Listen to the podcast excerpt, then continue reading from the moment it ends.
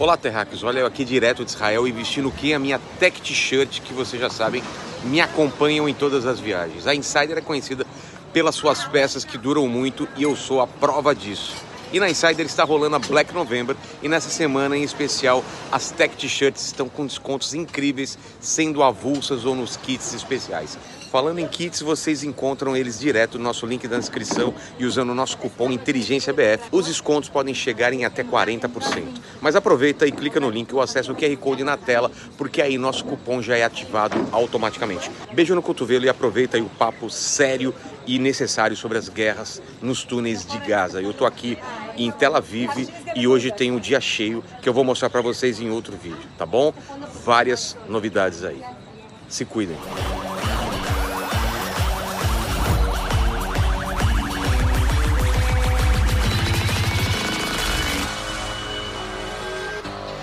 Olá, terráqueos, como é que vocês estão? Eu sou o Rogério Vilela e está começando mais um Inteligência Limitada, o programa onde a limitação da inteligência acontece somente por parte do apresentador que vos fala, porque sempre trago pessoas mais inteligentes, mais interessantes e com a vida muito mais tática do que a minha, do que a sua. Muito mais. A minha Muito. vida não, não tem tática nenhuma, eu só vou vivendo. Você não tem nenhuma estratégia militar na tua vida. Não, absolutamente nenhuma. Minha única Numa estratégia- balada, quando você vai na sexta-feira, qual- você não, não traça uma estratégia de ataque, por exemplo? Cara, eu, eu traço uma trajetória até o bar.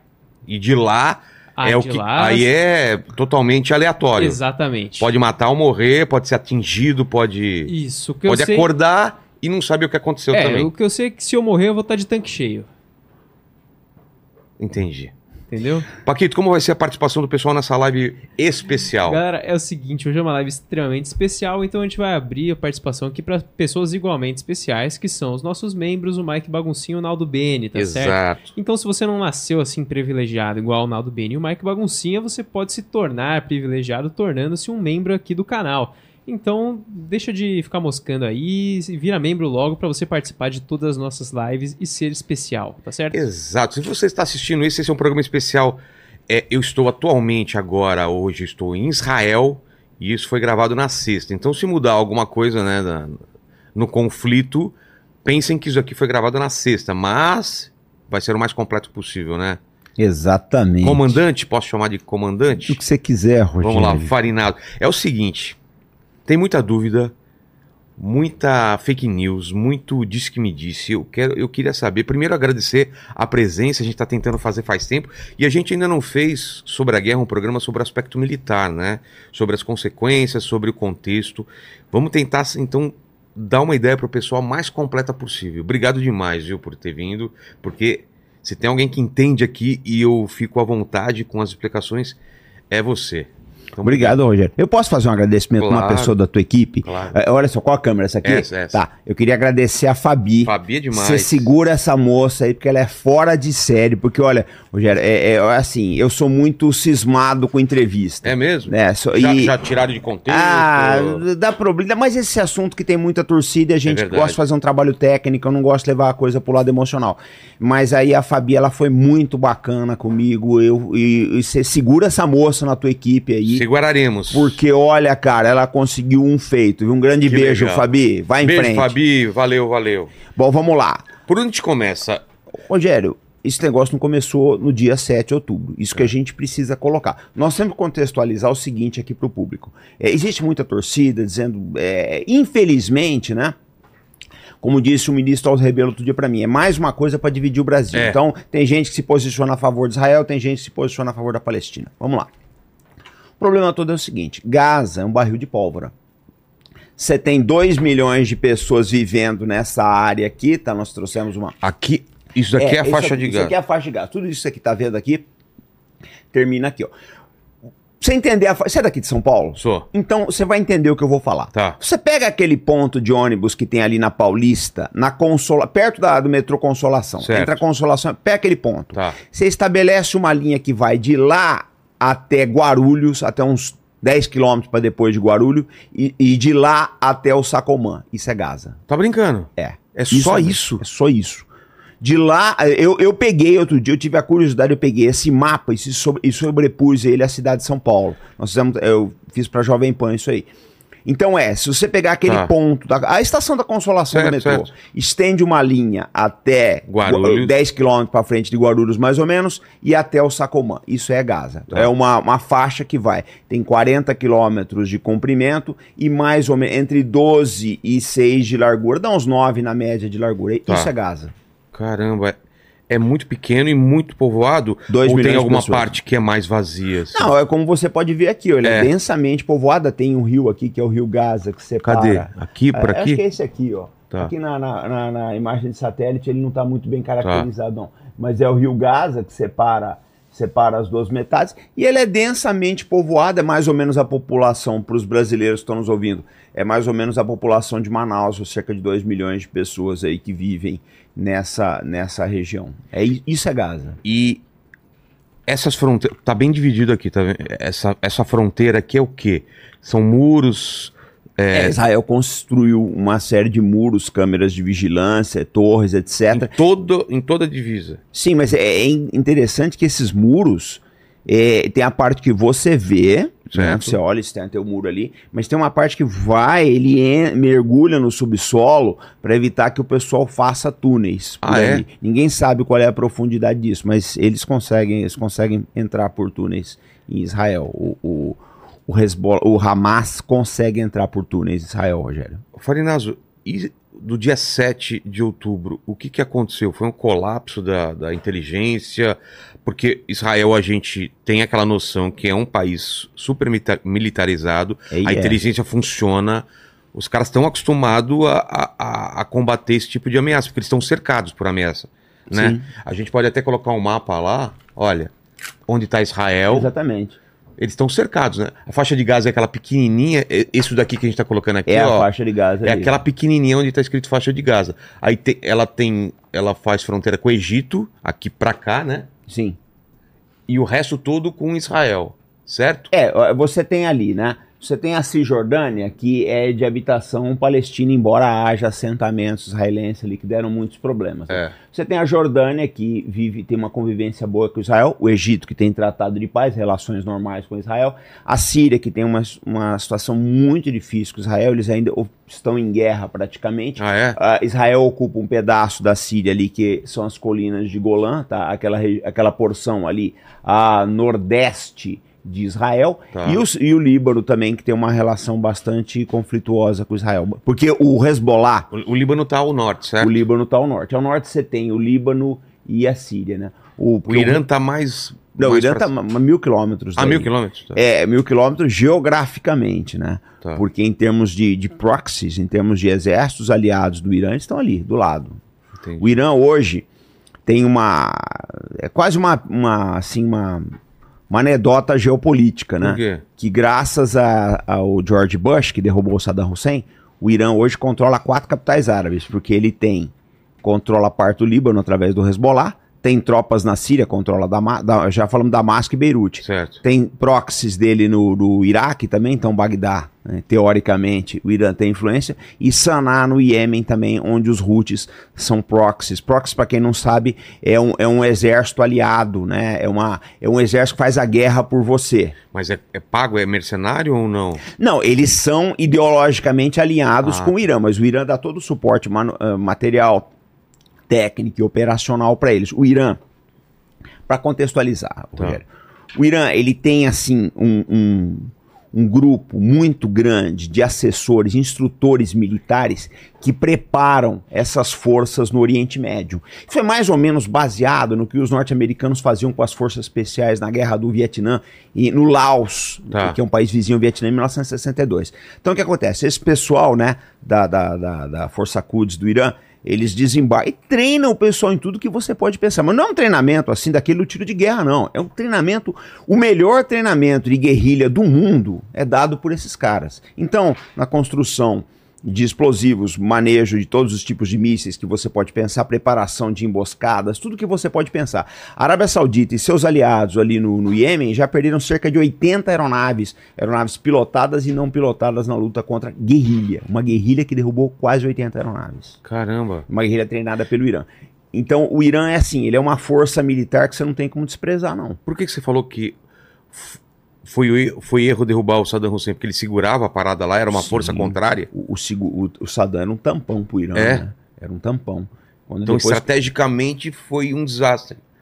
o, Ou ia estar pior se fizesse o. Não, o Saddam tinha um exército emasculado que não tinha condições de fazer mais nada. Então, se deixasse o Saddam ali, você teria uma ameaça, uma, uma coisa para travar o Irã Tá. e um exército que não ia mais dar problema, porque o exército iraquiano, depois dos embargos, a partir de 1990, quando eles invadiram o Iraque, era um exército emasculado, não tinha capacidade de guerra de- eletrônica, quase não tinha mais aviação, tinha duas zonas de exclusão aérea dentro do Iraque, tá? É um exército que tinha dificuldades muito grandes de, de conseguir insumos tecnológicos, eh, reposição de peças para suas armas, etc. A maior besteira que o George Bush fez, entre muitas besteiras, ele é useiro e vezeiro e fazer bobagem, né? É, mas é, foi derrubar o Saddam. Aí É. o Irã se. Porque o que acontece? Quando ele derruba o Saddam, você tem uma, uma, praticamente uma estrada livre que vai do Irã até a Síria via Iraque. Ah, agora eu tô vendo lá, o Iraque e o Irã bem Exatamente. afastado. É. Exatamente. E a Arábia Saudita nesse conflito, como que ela tá? Vamos lá. Porque tava, tava para ser assinado um acordo de paz, o que que era Ah, aquele esse acordo? acordo é agora. Agora esquece, né? Esquece. Eu- vamos, vamos olhar o contexto saudita no mundo. Rogério, eu preciso falar uma coisa que é muito importante. Tá. E, e é bom usar um fórum como o seu, que tem muito alcance. É bom que as pessoas entendam o que eu vou dizer agora. Aquele mundo que a gente conhecia no dia 24 de fevereiro de 2022, ele acabou, não existe mais. Ele se esboroou aos tiros de obuseiros na Ucrânia. Então o que aconteceu? Tu... a, a, a guerra da Ucrânia, ela influenciou esse conflito também? Sim. É mesmo? Sim. É, é, eles, o, o- de uma certa forma, o Hamas ele percebeu o, o esboroamento da ordem unipolar americana. Deixa eu te falar, o Ele- Arábia ele Saudita. percebeu uma fraqueza, tá? Eles perceberam. Mas deixa eu te falar o contexto saudita. Sauditas são sunitas, né, wahhabitas, e inimigos, assim, eternos dos iranianos, que são persas e xiitas. Tá. Uma vertente diferente do islamismo. Só que o que acontece? Eles sempre foram inimigos. A Arábia Saudita foi um dos maiores financiadores do Saddam Hussein na guerra contra o Irã entre 80 Ah, e é? 88. Sim. O que acontece? A China patrocinou um acordo entre a Arábia Saudita e o Irã. Hoje eles são praticamente aliados. Não são os melhores aliados do mundo, mas também já não tem mais rus, quase rusgas, a não ser no Iêmen. Então o que acontece? Qual é a posição da Arábia Saudita nisso aí? Por um lado, a Arábia Saudita não quer um problema com Israel. Não não há interesse nisso. Eles têm. O, o príncipe Mohammed bin Salman está preocupado em modernizar o país, etc. Mas, por outro lado, eles também não podem fazer vista grossa a tudo que está acontecendo em Gaza. Entendi.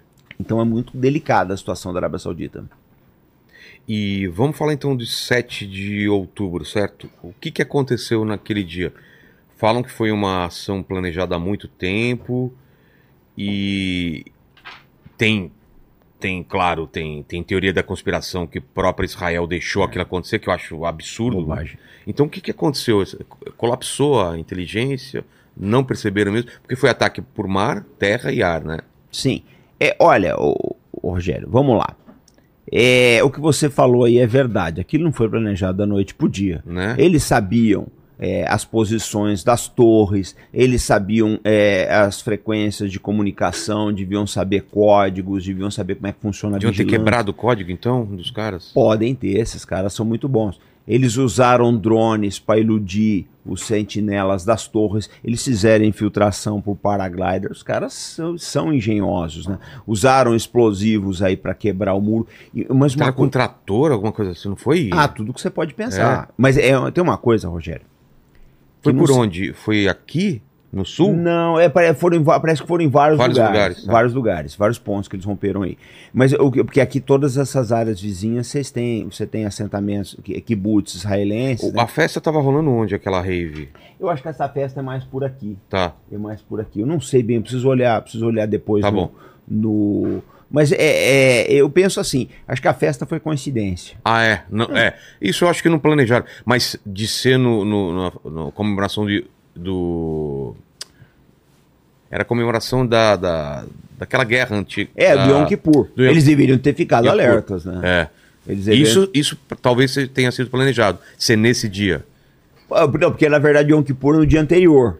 Ah, tá. no dia anterior. Mas, foram é, no Shabá porque sim, foi no Shabá e você, você dá um alerta, você tem um, um, um alerta um mais... contingente menor. É, o contingente menor, o pessoal tá em casa com as famílias, Sei. etc. Mas, é, é, Rogério, eu vou te falar uma coisa, que você quase... A imprensa não tá dando atenção nisso, Tá. mas é a realidade. Não foi só o Hamas que entrou em Israel nesse dia 7 de Como assim? Não tem só o Hamas aqui em Gaza. Quem mais tem? Tem 17 grupos. Ah, é? 17 grupos Quem- insurgentes. O Hamas é um de 17. Qual outros que. Ah, eu tenho a lista aqui, eu até Tá. te mando, mas é, é, é uma lista muito grande. Você tem inclusive Estado Islâmico aqui dentro. Ah, é? Opa, você tem cé- células pequenas, mas você tem. Então o que, que acontece? O que, que pode ter acontecido ali? Duas coisas, né? Alguns desses, ou talvez alguns desses grupos soubessem da operação do Hamas, o que eu duvido, porque foi uma operação muito bem, bem é, co- foi conduzida em segredo. Mas é, alguns desses grupos e ou outros meliantes, marginais Sei. também viram que não tinha, tinha arrebentado tudo e foram atrás, cara.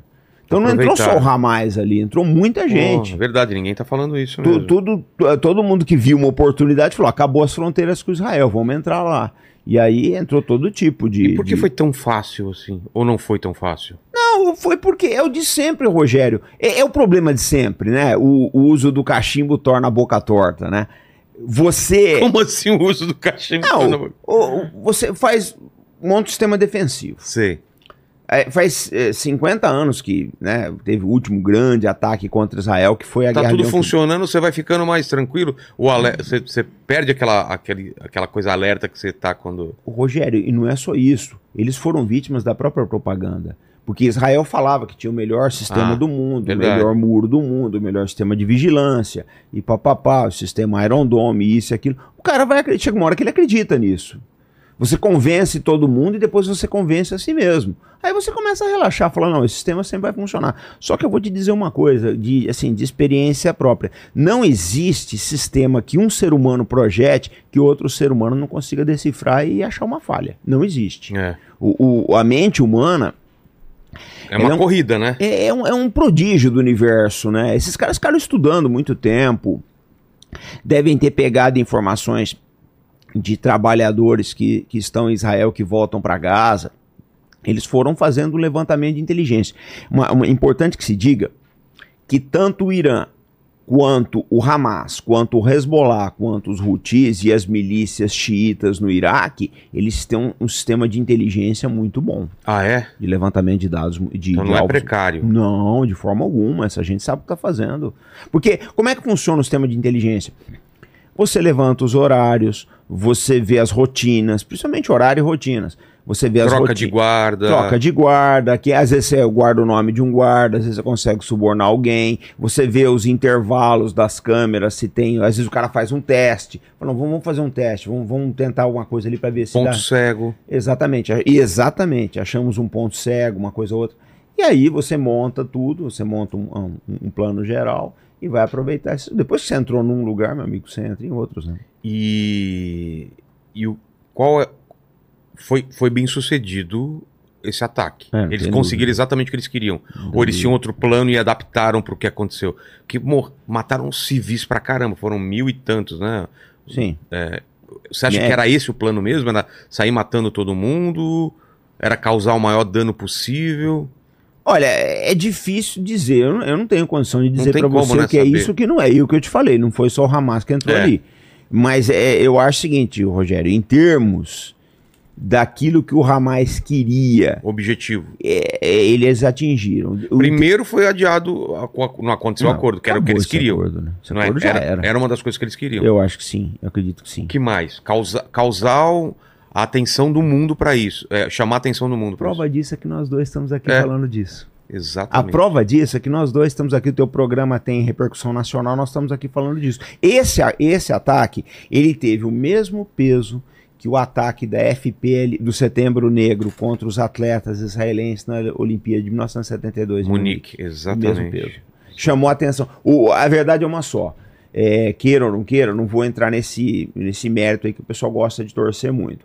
A causa palestina está no mapa das conversas geopolíticas de novo. Entendi. o caso palestino. É, É, isso que o- o aconteceu. pessoal que veio aqui já em outros programas falou que o Hamas já venceu, independente para onde vá essa guerra, esse conflito, eles já venceram, Já porque venceu. eles conseguiram o que eles queriam. É, e, e outra também, né, Rogério? com, com esse tanto de mortes, essa selvageria, né? Mas é, é aí que tá, Rogério. Esse aqui é o problema, né? Vamos falar de Hamas, vamos falar É. de causa palestina. São diferentes. Eu vou ser sincero. Eu não acredito que Israel consiga destruir totalmente o Hamas. Eu não acredito nisso. Que é a, que é a ideia deles. Vamos não entrar sei no se é o território. que eles dizem, né? Ah, tá. É, é- é a, É, tem isso, né? O que eles dizem pode ser não ser o que é o, realmente o plano. a retórica é essa. Eu não sei qual é a agenda. A retórica deles para entrada por terra em- na faixa de Gaza é destruir totalmente o Hamas, certo? Sim, mas eu vou te dizer. Primeiro que eu não acho que dá. Segundo, que mesmo que você acabe com o Hamas, O outro Essa- grupo. essa quantidade de mortos aí já abriu espaço para entrar outro grupo, talvez mais radical que o Hamas. É mesmo. Você quer ver uma coisa? Eu vou te dar uma prova. Em 82, Israel entrou no Líbano. Ficaram três anos lá. E Israel acabou com o LP no Líbano. O LP precisou sair dali para ir para Tunísia. Certo. Então, o que, que se dizia? Não, realmente nós ganhamos, tiramos o LP. O que, que vem na sequência? O Hezbollah, que é muito pior que o LP. Hoje é o melhor, o maior exército insurgente, talvez, do mundo, é o Hezbollah. Ah, é? E Sim. eles não mostraram ainda toda a força deles. Não, o, Porque eles lançaram alguns foguetes, certo? lançaram, mas Israel tentou uma incursão contra o Hezbollah em 2006 no Líbano, foi um desastre. É foi mesmo? Um dos maiores desastres militares da história de Israel foi o ataque ao Hezbollah no Líbano em 2006. Eles perderam uma quantidade enorme de carros de combate, de soldados também, tanto que de 2006 para cá Israel nunca mais fez incursões terrestres no Líbano. Foram só incursões, ataques aéreos. E a quantidade de foguetes que, que são jogados em Israel? É, como eles conseguem defender isso? Como funciona esse sistema Iron Dome né, deles? Bom, vamos lá. É, o, o, o Iron Dome, como é que ele funciona? Você fica, ele é posicionado em diversas áreas estratégicas, né, com uma, uma possibilidade maior de... Tudo aqui na, na, na faixa de Gaza. Não, não, não. São em diversos pontos do país. Ah, é? Tipo, ah, não, não. cada- Tô falando os foguetes que atacam Israel. Os do Ficam Hamas, perto da né? fronteira, é. Tem o do Hezbollah e agora tem dos Houthis também. Em de três lugares diferentes, então. Sim. Mas do- dos Houthis, eu não acredito muito, assim, na, na eficácia tática do- dos, do- dos ataques dos Houthis. Vai ser mais uma coisa para porque é muito longe Otis vem da onde? do Iêmen, que fica Cadê o ali, ó. Iêmen? Aqui, ó. Pra, tá pra cá ainda. Perto Cê- de, cê- perto é, de, do Catar? É, o teu mapa teria que ser maior. Tá Ah, pra cá. tá. Tá quase no suporte aqui da... Então tá bem longe. É muito longe, dificilmente eles conseguiriam aí uma, uma precisão de, de, de acerto. Mas a- aqui tá do lado de Israel, né? Então os, os mais perigosos são da faixa de Gaza ou não? Não, a, a, a, faixa... proximidade não, não faz diferença? São esses... Não, vamos lá, vamos Tá. pegar duas coisas. Os da faixa de Gaza, em teoria, seriam mais perigosos para o sul de Israel, em virtude do alcance dos mesmos. Mas os, os foguetes de Gaza, eles não têm tanta precisão, porque são foguetes. A diferença do foguete para o míssil é que o foguete não é guiado, ele tem uma trajetória praticamente fixa. Como você mira ele? Você faz um cálculo em função da carga propelente, a rampa que você dá, né? Os ventos aloft lá, os ventos em altitude, e aí você faz, um, faz esse lançamento, você tem uma assim um- uma previsão diária de onde ele vai cair, área, né? Sei. não é ponto, onde ele vai cair. Mas isso pode variar muito. Você tem o, o, o Hamas não é uma entidade que tem estrutura para fazer uma, uma previsão meteorológica em grande altitude. Então, esses, esses ventos podem influenciar muito a trajetória desses foguetes. Ou seja, o Hezbollah, o Hamas, ele não tem precisão, Tá. mas eles ameaçam Israel. E é interessante que o Hamas ele tem foguetes com alcances maiores do que a gente tem na América do Sul. É mesmo? Opa, E, a- e o míssil, qual a diferença? míssil é guiado. Você Por? tem, é, você tem vários sistemas de guiagem no Tipo míssil. um computador. É, é, você tem um sistema ali. Vamos lá. Você tem vários sistemas de guiagem. Você pode ter um sistema que é guiado por GPS, não só o GPS americano, você tem o Beidou chinês e o, e o GLONASS da Rússia. É, você tem um sistema inercial, que é um, um- um- dispositivo prévio, né? Que ele faz todo o cálculo de, em função das variações do, do, do foguete, ele faz as correções nas aletas aí para garantir a dirigibilidade, dá bastante precisão também, né? Você tem alguns outros sistemas. Mas o, os- o Hezbollah é muito mais sofisticado que o Hamas. Você ter uma base. Eles têm mísseis. Mísseis. Caramba. Não, não é só isso. 2006 tinha uma corveta israelense chamada Hanit, a INS Hanit. Ela estava operando no na costa do Líbano. E o pessoal estava despreocupado, estava tranquilo. Não, estamos aqui na costa do Líbano, não, não tem problema. O Líbano não tem quase marinha, não tem nada. O Hezbollah atingiu uma guerrilha, atingiu uma, uma corveta com um míssil chinês adaptado pelo Irã, o míssil CSS-802, e quase afundou a Hanit. Se ele tivesse dado um segundo disparo, ele teria afundado a corveta. A Hanit precisou voltar para Israel para reparos, teve acho que quatro mortos. Então é uma guerrilha com uma capacidade fantástica, Rogério. Caramba. Eles são, eles têm um- uma, uma capacidade assim tremenda de, de, de provocar danos, danos em Israel. O Hezbollah é, é um negócio assim, é, é complicadíssimo, muito complicado. Ac- Acredita-se que hoje o Hezbollah teria um estoque entre mísseis e foguetes de mais de 150 mil unidades. E ele gastou quanto disso? Uma quantidade mínima, eles não fizeram. Centenas ou nem isso? Eu acredito que centenas, mas eles não fizeram uma saturação com Israel. Quem está saturando é o Hamas, né? O Hezbollah ainda não saturou. E por que você acha que ele ainda não entrou nessa? Ou não vai entrar? Aí que tá, Rogério. Hoje, você vai viajar para Israel hoje ou amanhã? Ai, eu vou viajar sábado. Hoje Sábado. é sexta, sábado. Hoje você ainda vai pegar na televisão. O Hassan Nasrallah, que é o, o- líder do, do, do Hezbollah, ele vai fazer um comunicado hoje de tarde. E a gente não sabe o que, que ele vai dizer, se ele vai colocar o, o Hezbollah em estado de beleza. Porque você vê que a gente está falando mais do Hezbollah do que do Hamas. né? É, o Hezbollah é muito mais poderoso. A gente não sabe se ele vai colocar o Hezbollah em estado de beligerância contra Israel. A gente não sabe. Mas você tem que olhar uma coisa. Mas eles já não entraram na guerra? Não. Esses ataques que eles fizeram foram o quê? Então, um aviso Não, só? eles estão destruindo muitas torres de comunicação israelenses, eles estão des- destruindo assets, né, ativos de Sim. Israel no norte do país. E, e uma coisa que você não pode relegar também, né? Na medida que o Hezbollah faz os ataques ao norte de Israel, Israel é obrigado a retrair essas populações. As populações vão ter que sair de lá. Verdade. Isso arrebenta Causa a economia, caos. né? É. Isso arrebenta com a economia. Verdade. Como aqui também vai acontecer, né? Putz. Essas áreas estão vazias, então. É, Eu não sei se eles evacuaram toda a área, mas eu sei que uma boa parte da- das populações aí foi tirada e eu não sei como é que isso vai ficar no futuro. Te digo uma coisa, Rogério.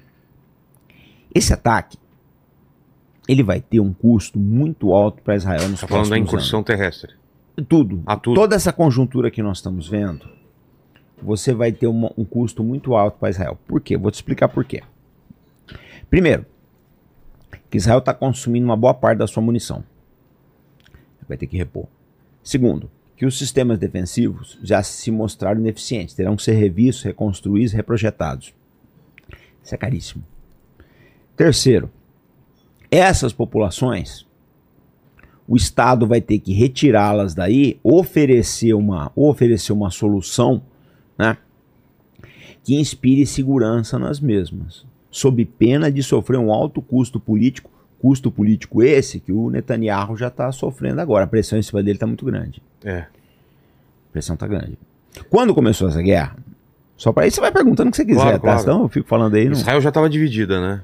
Por causa Já disso. tá, não, mas agora tem uma, uma, uma- união. Claro. é, né? é, assim. Para um bem comum que é se defender. Exatamente. É aquela história, a gente. Sabe quando a tua mãe chega pra você? Em casa a gente conversa, É bem Rogério. isso. Em casa a gente. Nossa, que medo disso. Em casa, a gente, conversa, Rogério. Ou seja, ia apanhar muito. Exatamente, tá isso. Tá isso, né? O, o Netanyahu, o Netanyahu né? tá, É. tá vivendo um momento de em casa a gente conversa. Exato. Você pegou bem a coisa. Exato. Então, eu acho assim, é, que acontece? O que, que, o que mais me surpreendeu nessa guerra? Que quando começou, e, e- e, assim, assim que começou a guerra, a gente foi chamado para diversas coberturas, etc. E a gente acompanha né, dia disso, daí minuto a minuto. E eu notava o seguinte: a imprensa toda, a comunidade, toda a comunidade internacional, mais ONU, né, todo mundo com Israel. É. todo mundo, stand with Israel, aquela coisa. Não levou uma semana para isso se dissolver. E por quê? Por quê? Por causa dos excessos. Por causa dos excessos. Dos ataques aéreos indiscriminados na faixa de Gaza. O que, que foi feito? Então vamos falar isso. Teve esse ataque por terra, ar e mar. Israel traçou uma estratégia de bombardear massivamente a faixa de Gaza, certo? Sim. Qual era o intuito disso? Era destruir o quê? Ou era é, é, dar uma ideia da força? O que, que, que, que, que você acha que passou pela cabeça de Israel? Vamos contra-atacar como? Eu acho Porque não assim, tem como fazer a mesma coisa, né? Não, vai não tem. entrar e, e matar civil, a facada e atirar em todo mundo. Eles resolveram bombardear. Olha, Rogério, eu acho o seguinte. Você tem duas, dois vetores atuando sobre Israel, nesse, sobre Israel nesse momento. Um vetor interno, que é a opinião pública. tá- Pressão popular. É o famoso a Tem gente que dar uma resposta. tem que dar uma resposta para essa turma. Certo. E outra é a comunidade internacional. O que, que eu acho que aconteceu? Muita coisa que foi feito aí foi para dar uma resposta à sociedade, só que as repercussões aí fora estão começando a complicar a vida de Israel. Estão começando a complicar. O- os Estados Unidos, que é o, é o- é o grande sponsor de Israel, É. o grande patrocinador, já começa em falar em desescalada. Ah, falaram? É, eles já estão começando a pressionar Israel para um cessar-fogo, etc. A gente não sabe se isso vai, como é que isso vai evoluir. Porque o problema todo, na minha opinião, assim, fazendo uma análise em termos diplomáticos, políticos, de imagem, etc. Eu acho que o Biden, é, eu entendo os compromissos políticos dele, fazendo uma análise, tá? Os compromissos políticos do Biden. Até depois eu quero saber se foi acertada a ida dele a Israel ou não. Logo no. Não, ele, Momento. ele foi, mas eu acho que não era o momento. Então, todo mundo fala isso. Ele foi cedo demais, não foi? Foi porque, gastou- Rogério, Foi uma cartada final meio. mas não pode, cara. Teria que ser lá na frente por uma. Cara, vamos, você quer, você quer ver um negócio? Você tem tua equipe aqui. Certo. Aí dá um problema qualquer, um, sei lá, um problema qualquer aí. do- Técnico ou. É. Pô, prim- quem vai resolver primeiro é o Paquito. É. Aí ele vai, se não for, ele fala com, Com a Fabi. com a Fabi, até a coisa. Agora, se vai você direto, se você não Mas resolveu. por que, por que, que ele foi então? Qual que você acha que foi o pensamento? É, é, pensando na eleição, você acha? Ô, ô, ô, Rogério, deixa eu falar uma coisa pro, pros inscritos do Inteligência Limitada. Falar uma coisa pra vocês. O Joe Biden, ele foi visto do Barack Obama. Obama deu uma entrevista, saiu na Business Insider isso. Obama, o Obama conhece ele, porque ele foi vice do Obama. É. Ele falou: olha, vocês não subestimem a capacidade do Biden de fazer bobagem. Ele falou outra palavra, tá? Tá, mas querendo dizer isso? Sim, tá na Business Insider. Você não acredita em mim, você olha lá. Nossa. né? Não subest... O Biden, ele é isso daí. Ele é um cara fraco. Ele é um cara fraco, um- uma pessoa, não sei nem se é ele que tá decidindo, porque você sabe que tem É. uns problemas aí de, de idade já. E ele tomou, na minha opinião, foi a pior decisão. Eu não tô dizendo pra você que ele tá errado em apoiar Israel. Ele tem os motivos internos dele, mas há uma maneira de fazer as coisas. Na vida, a gente tem que ter uma certa gradação. atabalhoado então essa. ida. Eu acho, eu acho que ele deveria ter mantido o Blinken, ou o secretário da Defesa, ou Jake Sullivan, quem quer que seja, para ir lá, olha, acerta tudo, é, oferece algumas oportunidades, oferece algumas vantagens para eles, fala quais são as nossas linhas, as linhas vermelhas. Se isso não resolver, daqui uma semana, daqui a 15 dias eu vou. Quando ele foi, o pessoal falou: ah, aqui já tem uma linha vermelha. É. Então, daqui pra frente. O, o que que acontece? Qual é o problema dos Estados Unidos nessa brincadeira? Se Israel afundar, o que eu acho difícil acontecer, os Estados Unidos afundam junto. É. Opa! Ele já, ele já deu a mão, Ah, entendi. Não tem como soltar agora. Não, não tem agora tem que ir como. até o final. ele tem. Agora, se ele tivesse deixado um preposto. Certo. É, porque, o, Rogério, o assessor, ele existe pra ser queimado. Entendi. Essa é uma verdade. Então, se dá um problema qualquer, ele queima o assessor. Fala, não, olha, o- não foi isso que o secretário Blinken, não foi isso que autorizei o secretário Blinken, é, eu vou, vou trocar ele, eu vou, eu vou dar uma reprimenda, qualquer coisa. Entendi. Mas a partir do momento que ele já foi, ele assumiu a bronca. Falou, não, é isso aqui mesmo. É Acabou, comigo. meu amigo. Aí, o, qual, qual foi a, pri- a primeira consequência disso aí? Ia ter uma reunião na Jordânia entre o rei Hussein, o, o, o presidente Sisi do Egito e a autoridade palestina e desconvidaram ele. Putz. É, então eu acho que foi, foi mais uma baidice, né? Entendi. Joe Biden. E em relação ao posicionamento de porta-aviões, tem um no Mar Vermelho. Como que foi? Como que tá essa, essa movimentação? Então o que acontece é o seguinte: Ou no Mediterrâneo, né? Não sei onde é, estão. eles estão no Mediterrâneo, não sei se eles vão pro, pro Mar Vermelho. Eu já tem, mas tem fragatas no Tem? Mar Vermelho, tem navios ali. Tem, que, que, que, que, si- que que sinaliza essa movimentação não, militar? apoio, apoio total a Israel, mas eu, eu acho que é com isso. mísseis lá. De- tipo, a gente tá aérea. aqui, é, tem, tem caças e tem mísseis. Se vocês é, fizerem alguma coisa, a gente ataca. É mais pro Irã esse recado? É mais acha? pro Irã e pros proxies, né? É? Pros, pros proxies do Irã. Porque esses navios são bem equipados, eles têm defesa aérea, eles têm condição de bombardear a costa, de lançar incursão de forças especiais e uma série de de fazer alguma guerra eletrônica, etc.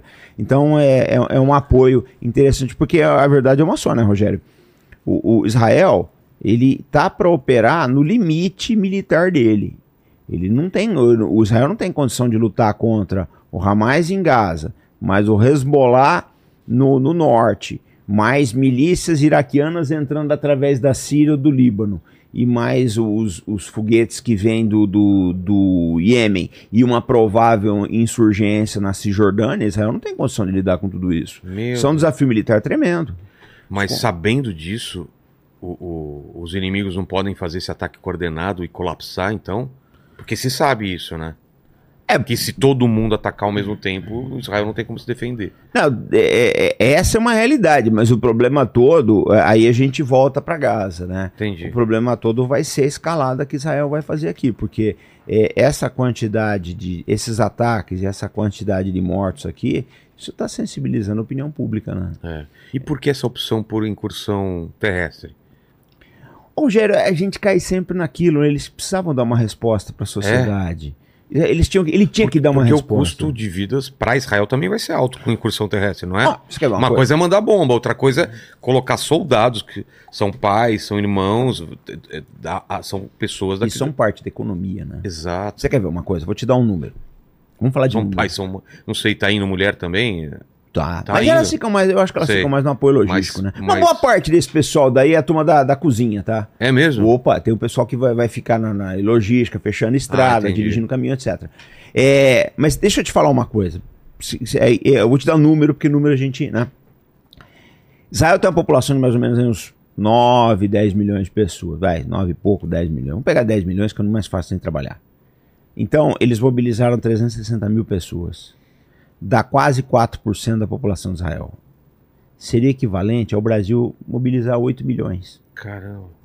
Seria equivalente ao Brasil chegar e falar, eu vou É colocar o- muita gente. muita gente. Esse pessoal vai fazer falta na economia. Esse cara era o entregador do, do Rappi, era É. motorista do Uber, trabalhava numa fábrica, trabalhava numa central telefônica, trabalhava, sei lá, num, num- numa operadora de celular, não sei, esse cara trabalhava em algum lugar. Isso vai, vai, vai ter reflexo. A gente não tem dúvida quanto a isso. Outra coisa, você tem exploração de gás aqui nessa região. Isso vai parar, né? O turismo Israel, que era uma coisa Não, forte. isso eu acho que é. Só é- você que vai fazer turismo lá. Não, nem vou fazer turismo. Eu vou visitar a, a- a região sul onde aconteceram os ataques.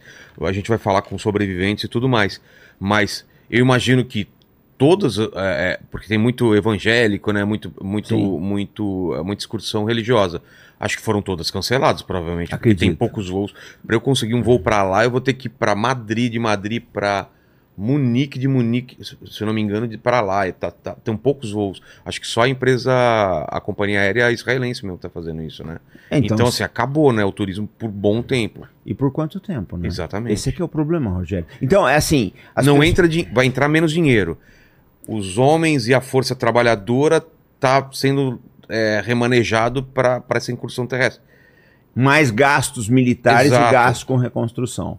Fora o problema de, o que eu te falei, de imagem internacional. É. A Bolívia rompeu relações com Israel, a Jordânia chamou o embaixador, a Colômbia se estressou também, tem vários países. E a né? tendência, a China, como se Não, posiciona? a a China ela sempre tem uma posição mais eh, distante da coisa. Então, ela, não, China- ela não entra nunca num, num conflito e fala é isso ou é aquilo, né? Não, porque o, o chinês ele, ele tem ele tem boa relação com Israel. Ah, é? Eles têm, opa, eles têm muitos acordos aí, muitas obras chinesas em Israel, mas é, a China ela intercede em favor de um segundo do, do- do- da solução de dois estados, né? Rússia já se pronunciou também, né? Putin já falou. Sim, mas é, Rogério, esse aqui é o problema. Esse tabuleiro é. É complicado. Por que, que eu tô falando tudo isso? A quantidade de, ru- de judeus russos é enorme. Ah, é? Opa, Tem é- muito. Não, Israel recebeu uma quantidade massiva de russos. A relação da Rússia com Israel é uma relação boa. É. Opa, E a China também. também é uma relação boa, mas é um problema. A gente tem um problema é, maior disso tudo, né? Ah, O que, que, que estraga toda a equação é os Estados Unidos, né? Porque a, a Rússia tem É. problema com os Estados Unidos, a China tem problema com os Estados Então, Unidos. quando os Estados Unidos entra na equação, bagunça tudo esse tabuleiro. Bagunça tudo, porque o que acontece? Ah, o, o que, que o chinês pensa? Como é que funciona a cabeça de um chinês? O maior problema do chinês é Taiwan. Certo. É o problema deles. Eles Claro. querem resolver E aqui. que uma hora vai, vai explodir lá também, não vai? Sim, então o que, que eles pensam? Se eu der problema para os Estados Unidos no outro lado do mundo, eu tô aliviando a minha barra aqui em Taiwan. E a Rússia é a mesma coisa, ela tem um problema na Ucrânia, então ela não vai facilitar para os Estados Unidos. Quem é que vai pagar o pato? Israel. Entendi. Israel. E outra também, Rogério, é provável, não há, não há assim, comprovação no que eu vou te falar, mas é uma suspeita muito forte Do quê? que Israel enviou uma boa quantidade de granadas de artilharia para a Ucrânia. Será? E tá precisando agora. Putz, aí é um tiro no pé. É. Eles, eles mandaram tudo isso e agora vai faltar aqui. Não É. não é confirmado isso. Não, não, não- há uma suspeita muito forte de que essas granadas, porque na verdade eram granadas de, de artilharia dos Estados Unidos emprestadas, Ah, um, tá. incomodato, mas é uma coisa, assim, um acordo que eles têm lá. E foram parar na Ucrânia, então agora eles estão precisando, né? E, e Farinazo, vamos falar do que se sabe e o que, que você acha que vai ser essa incursão terrestre. Ela foi, ela demorou, né? Desde que ela foi anunciada, vamos fazer, ficaram na fronteira analisando e entraram quando para valer? Olha, eu acho que tem um- um- uma semana, mais ou menos, 10 dias que a eles gente viu entraram- umas imagens de tanques, né? Não foi isso? Ô, Rogério, eu vou te falar uma Porque coisa. também a gente é muito vídeo que a gente não sabe o que é real, o que não, Não, eu não é, acredito não é? Eu vi esses, esses dias também um vídeo de um, de um- não sei, você deve ter visto, é, chega pra, pra gente tudo, né? De um drone soltando uma granada ou alguma coisa no, no- no- Ah, tem. tem, né? Mas, Mas, é não. o, que, o que se sabe? Olha, vamos lá. O tempo de demora para iniciar a incursão, na minha opinião, foi até rápido. É mesmo? Opa! Porque é um extremamente complexo isso aqui. Porque, deixa eu te falar uma coisa, Rogério.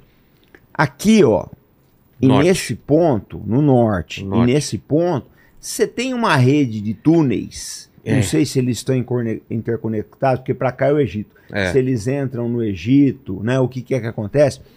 Mas você tem uma rede de túneis que o pessoal calcula que deve ter mais ou menos, de- se você esticasse esses túneis, entre 300 e 500 quilômetros de comprimento.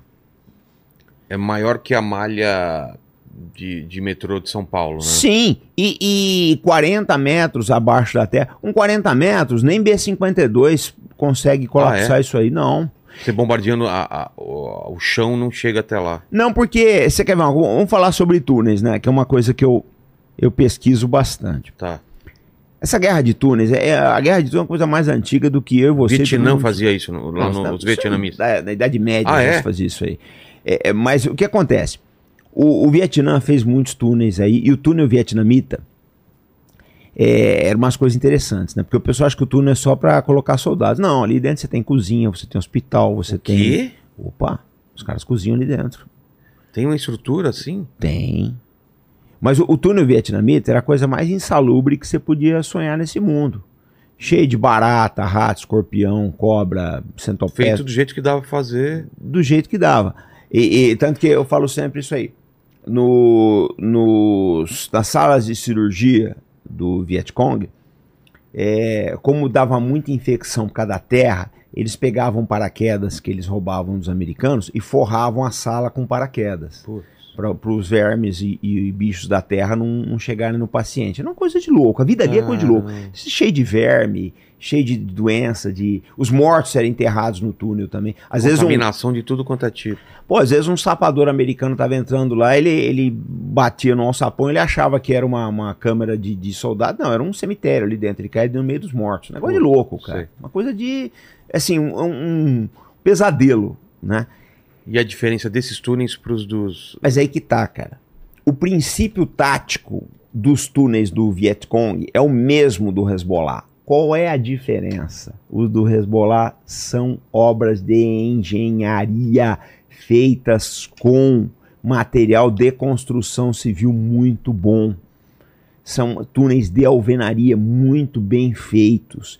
Há quem diga, eu não sei até que ponto que é verdade, que eles se inspiraram em túneis que a Al-Qaeda fez no Afeganistão, capazes de resistir a bombas de penetração americanas. É o que eu ouvi falar, eu não sei. E eu também duvido, Rogério, que numa estrutura de 300 a 500 quilômetros de túneis você consiga garantir a mesma qualidade É. de construção em Todo. toda a metragem. Eu acho difícil. Deve ter alguns pontos mais estratégicos que devem ser mais reforçados e protegidos e outros menos, né? Exatamente. Eu, eu, eu acho assim, né? O que que é, eu faria como planejador na história? Era destruir os caixas de munição do, do Hamas, que é o que dá pra fazer. Destruiu os. Caixas, os depósitos Ah, de tá. munição. Buscar os depósitos e, e destruir aquilo que você não vai conseguir. Se- Dizem que o Hamas tem 30, 30 mil combatentes aqui. Muito bem. Eu vou te fazer uma pergunta. O que é um combatente do Hamas? Fisicamente, se é um homem, se é uma mulher, uma, uma, uma- uma Exatamente. criança. o, cara, Pode ser qualquer um. o cara tira o uniforme, Ah. se mistura no meio da população, pega o uniforme de enfermeiro do hospital. Como é que você vai saber que ele é? Exato, exato. Esse é o problema. É e aí, né? você pode. Você vai ter que atirar em qualquer um, porque você não sabe. Todo mundo é, um, é, um, é uma ameaça. Todo mundo é uma ameaça em potencial, não é isso? É, mas quando você faz isso, o Hamas já ganhou, né? Exato. Que aí você já perdeu, né? Quando você faz isso, que é o que está acontecendo, na verdade, né? O, qual é o, o problema de Israel?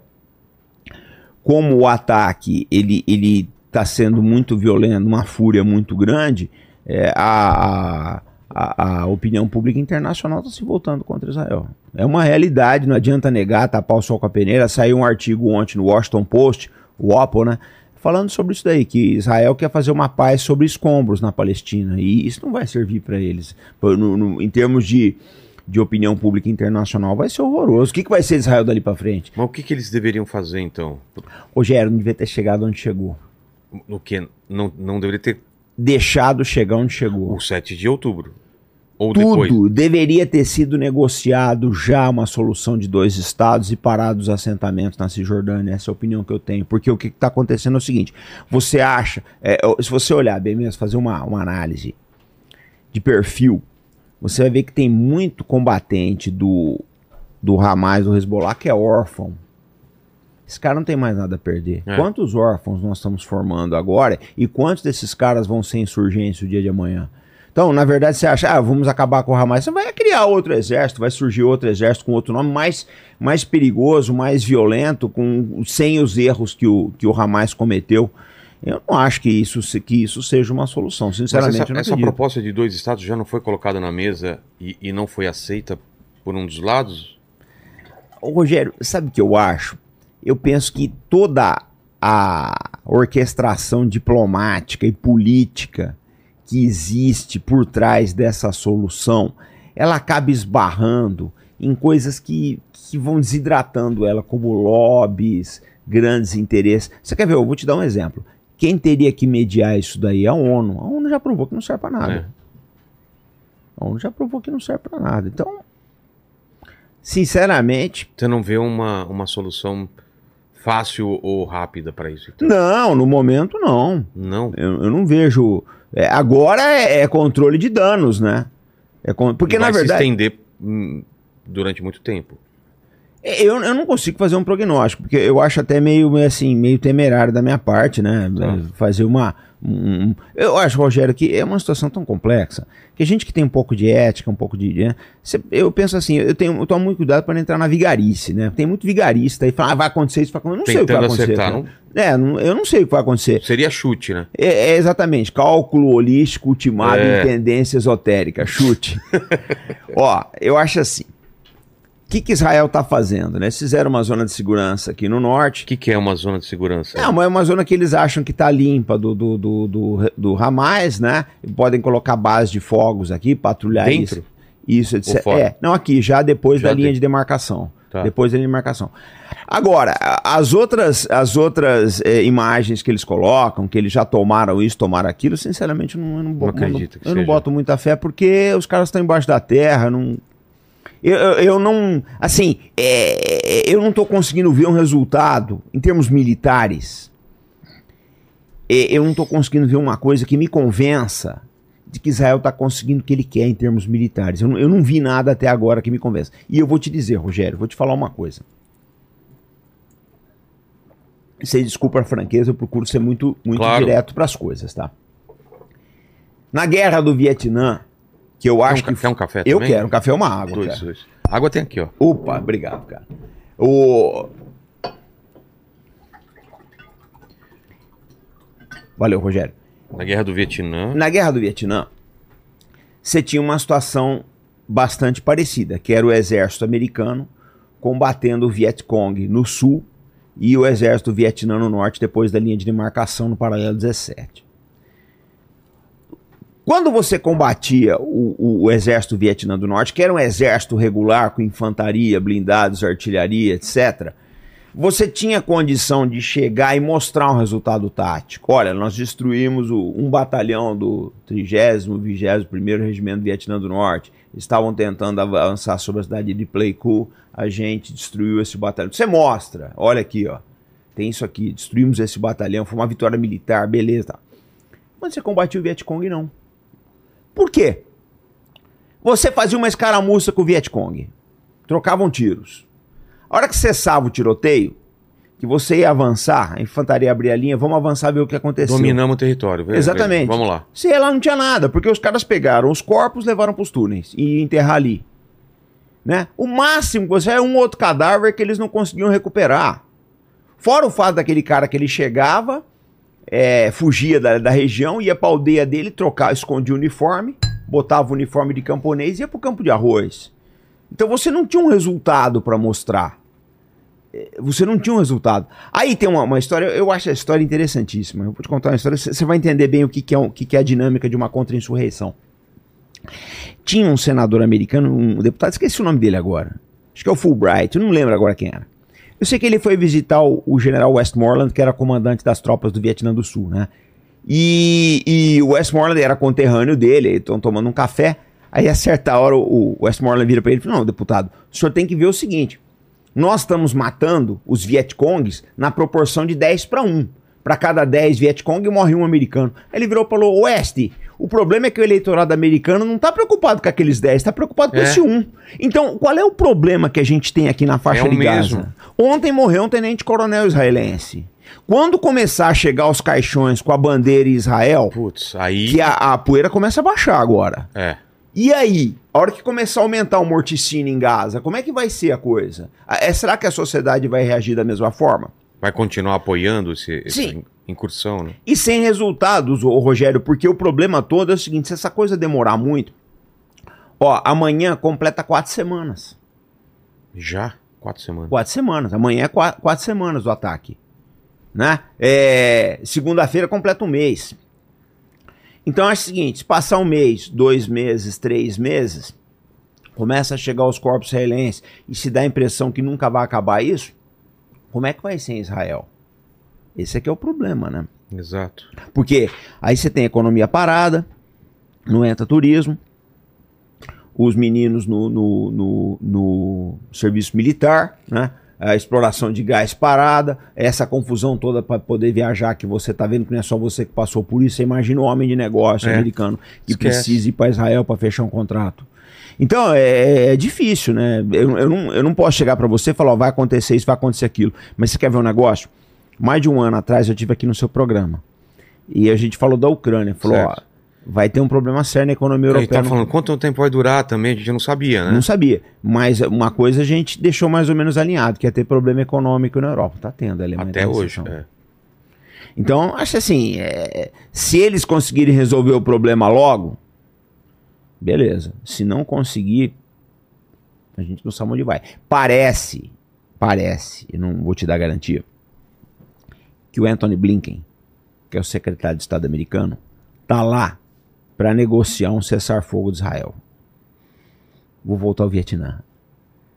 Teve um dia que teve um outro deputado, George Aiken, eu acho maravilhosa essa frase dele quando explicaram para ele o desastre que estava sendo o Vietnã, ele falou: ah, vamos fazer o seguinte, vamos declarar a vitória e vamos embora.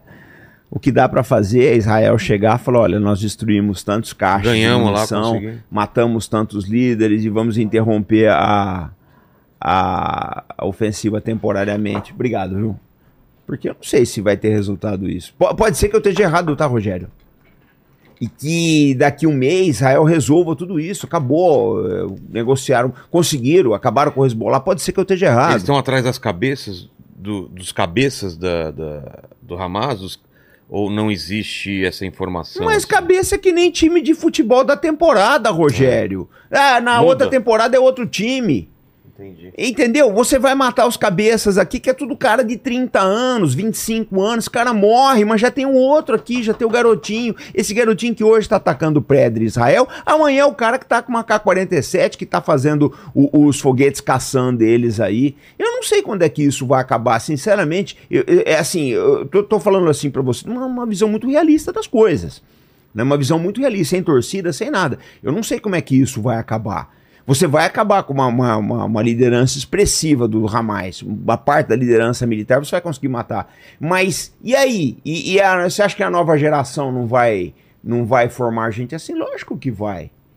Lógico que vai. Porque o, não é só o Hamas, é uma revolta contra Israel. E como que é? A gente viu umas imagens de tanques, como que é? Os caras entram com um tanque e vai avião apoiando? Como que, como que é uma incursão dessa por terra? É, Não, co- como que se faz? A incursão por terra é mais fácil de eu te explicar. Tá. Né? Como é que isso funciona? Você traça uma linha no terreno. Então vamos supor. su- suponhamos aqui, nós estamos Eles aqui entraram por onde? É, Você, você, você vai, você pega esse desenho, entrega o mapa pro cara. Tá. Eu vou, vou explicar, você vai entender. Tá. Nós estamos nós dois aqui. Nós vamos assaltar a posição. Capitão Rogério, comandante Rosa. Deixa comigo. Capitão Rogério, agora são 10 horas da manhã. Até 5 horas da tarde, o senhor com a sua companhia tem que tomar a posição do Paquito.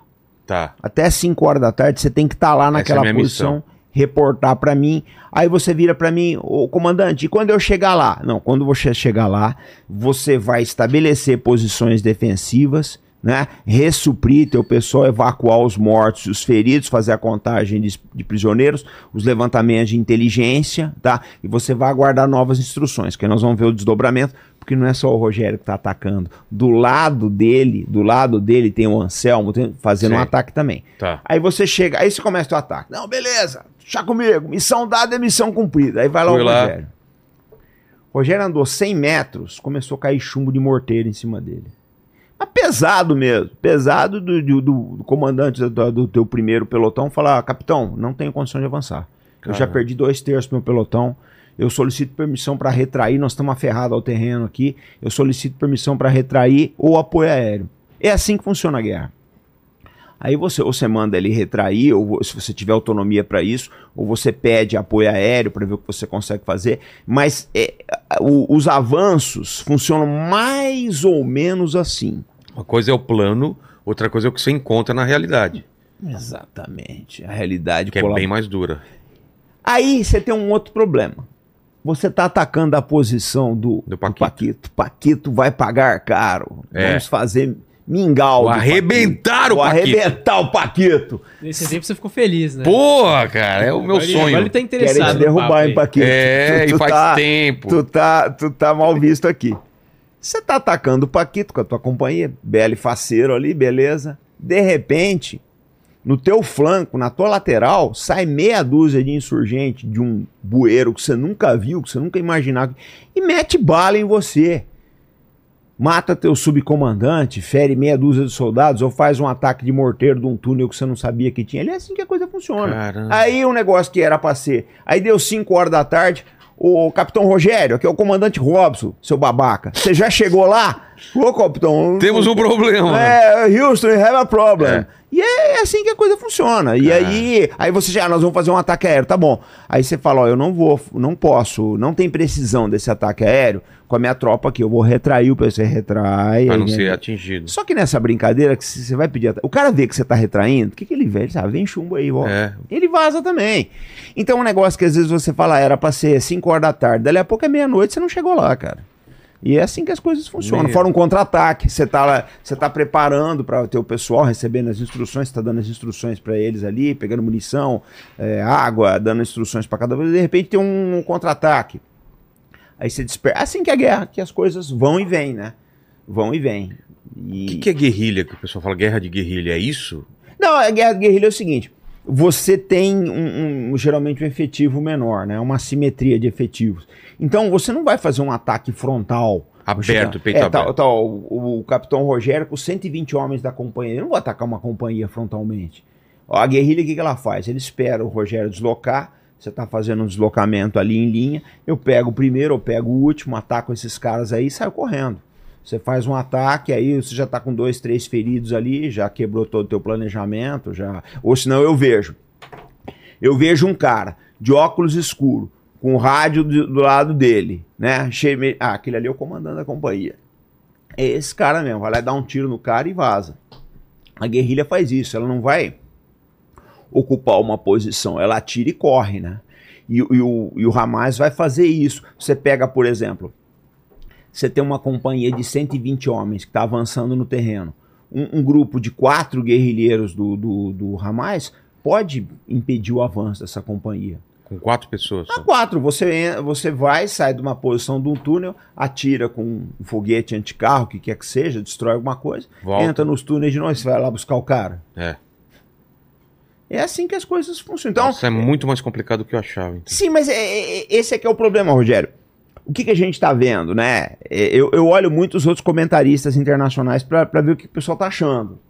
E é uma certa, é, um certo desânimo, porque Israel, se você olhar bem mesmo, tô dizendo até ontem, hoje Tá. de manhã eu dei uma olhada nos últimos boletins e vim para cá. De repente eu tô falando bobagem aqui, tá acontecendo alguma coisa. Entendi. Lembrando, tá, gente? Estamos gravando na sexta-feira. Sexta-feira de manhã. É, né? fim de semana sabe se Deus vai acontecer. Mas é, é, até hoje, até essa sexta-feira aqui, dia, dia 3, né? Hoje é dia 3. É. Dia 3 de, de novembro de 2023, Israel não tem um, um troféu militar para exibir. Falar, nós fizemos isso, os resultados são esses aqui. Tô falando de forma pragmática. De forma pragmática. Não tem. Ah, tem 240 reféns. Israel libertou um refém. Olha. Diz- É, tem essa questão dos reféns também. Dizem que eles libertaram um refém, mas essa história não Não tá está muito bem expli- Não, é, não é tá confirmada, mas não está muito bem explicada. Como assim? A gente não sabe onde onde estava essa refém, Ah. se ela estava mesmo em poder do Hamas, porque é o que eu te falei, Rogério, não tem, na minha opinião, e compra, você, vou te vender, você compra se você quiser. Eu não sei se todos os reféns estão na mão do Hamas. Como assim? Ah, tem de- outros grupos. Ah, outros grupos. De- nada impede de um grupo desse tentar vender um refém pro Hamas, negociar um refém com o Hamas, o que quer que seja. Mas hum, E, e, e é possível recuperar todos os reféns? eu não acredito. É difícil. Alguns já podem estar mortos também. Ou Sim. não? Vou te contar outra história. Qual é. Eu conta essa história, mas também me fala. Não, fala o que você quer, depois eu, eu conto queria essa. saber eh, essa estratégia de reféns é o quê? Uma moeda de troca? Por que, que eles, eles pegam reféns? O Hamas ou qualquer outro Porque grupo? eles têm mais, acho que de, mais de mil prisioneiros na- nas cadeias israelenses, eles querem Pra liberar. trocar. Ah, Sim. tá. Eles querem. E outras concessões que eles devem pedir, né? Mas o que, que você fala? Bom, eu vou te contar uma historinha de reféns. Tá. 1979 teve a Revolução Islâmica no Irã. Então o Ayatollah Khomeini tomou o poder, etc. No ano seguinte, eles atacaram a embaixada americana em Teherã e fizeram 52 reféns. Esses caras ficaram prisioneiros lá, 52 diplomáticas, por 40 444 dias. Então o que acontece? Os Estados Unidos montaram uma super, hiper, big, fast, diamond operação no deserto para resgatar esses caras. Então como é que é essa operação? Os helicópteros iam decolar de porta-aviões no Oceano Índico, pousar num ponto no deserto no Irã, aí fazer um reabastecimento com, com aeronave lá, aí iam voar para para a embaixada, atacar a embaixada, tomar os reféns, levar para o estádio, do estádio decolava de helicóptero, de helicóptero pousava de novo na base, na base eles entravam no Hércules, o Hércules levava os caras de mão. Um negócio mega, super, hiper complicado que eu jamais assinaria um plano desse aí, porque eu acho complicado demais. Eu acho que o plano, ele tem que ser feito assim de maneira que o cara mais estúpido do mundo entenda. E um cara estúpido Objetivo não entenderia claro. O plano é complexo demais. clara, tá. Bom, para resumir a história, à noite, uma tempestade de areia, um helicóptero bateu no avião, pegou fogo, morreu oito, oito pilotos, oito tripulantes americanos. A operação parou aí, os reféns for, nunca foram libertados por operações militares. O governo americano precisou pagar depois para liberar eles. Então vamos lá. 52 reféns. 52 reféns. Todo mundo sabia onde eles estavam, na embaixada americana em Teherã local incerto e conhecido. Local certo, não é incerto e não sabido, é conhecido. Ah, tá ali, tá onde? Tá na embaixada. Certo. A embaixada fica onde? Fica na rua tal, tal, tal, número tal. Você temos planta da embaixada? Temos plantas da embaixada. Tá aqui a planta, a gente faz uma maquete, faz tudo. A gente sabe por onde tem que entrar, onde estão. Tu sabe-se tudo. Tudo. Foi um fracasso. Imagina 240 reféns que você não sabe espalhados aonde estão espalhados e dentro de túneis forget about. Esquece. Eu acho isso. E Israel pode não falar, mas eles sabem disso também, né? Eles sabem que não vão conseguir. É, a filosofia de Israel é um pouco complicada, né? Eu não sei se eles vão. Admitir. Não, eu não sei se eles vão. É, se ficar só reféns israelenses, é, se eles vão considerar isso. Eu não sei te dizer qual vai ser a política do Netanyahu. Entendi.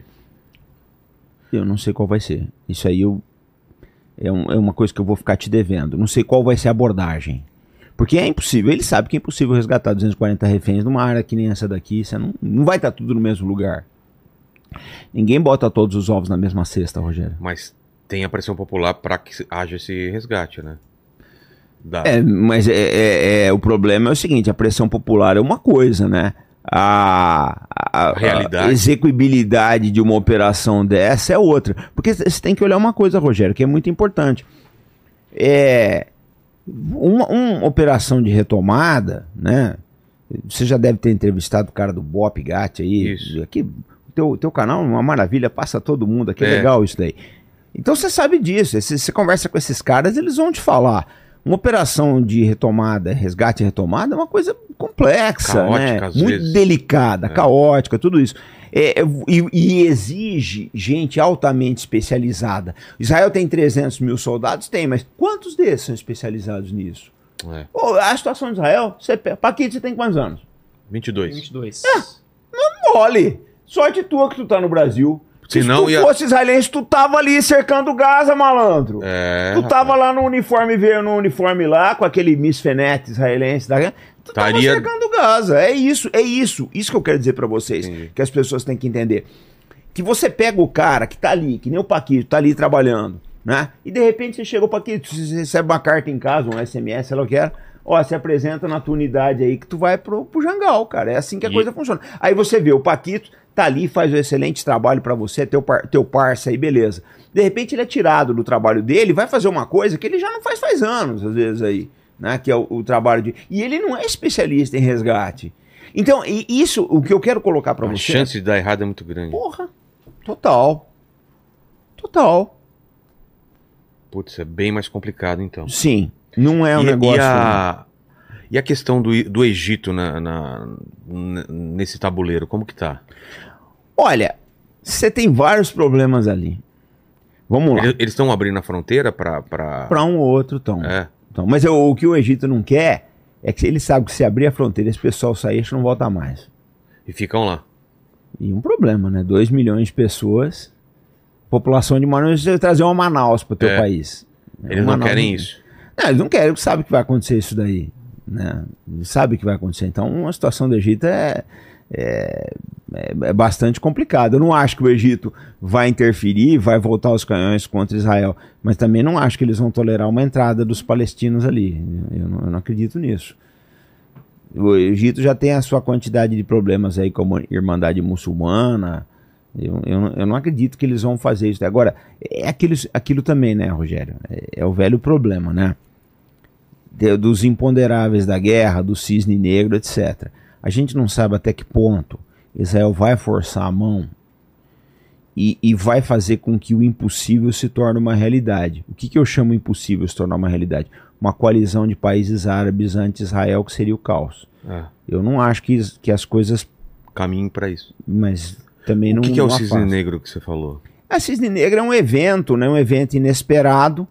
Que raro. É raro, mas que muda tudo. Né? Vamos pegar um cisne negro pandemia, né? Ah, tá. É, pandemia. Ninguém previa isso. É, ninguém previa, ninguém estava preparado, de repente acontece, você fala, puta, mas não é possível. E, Mudou tudo. E arrebenta com a vida de todo mundo.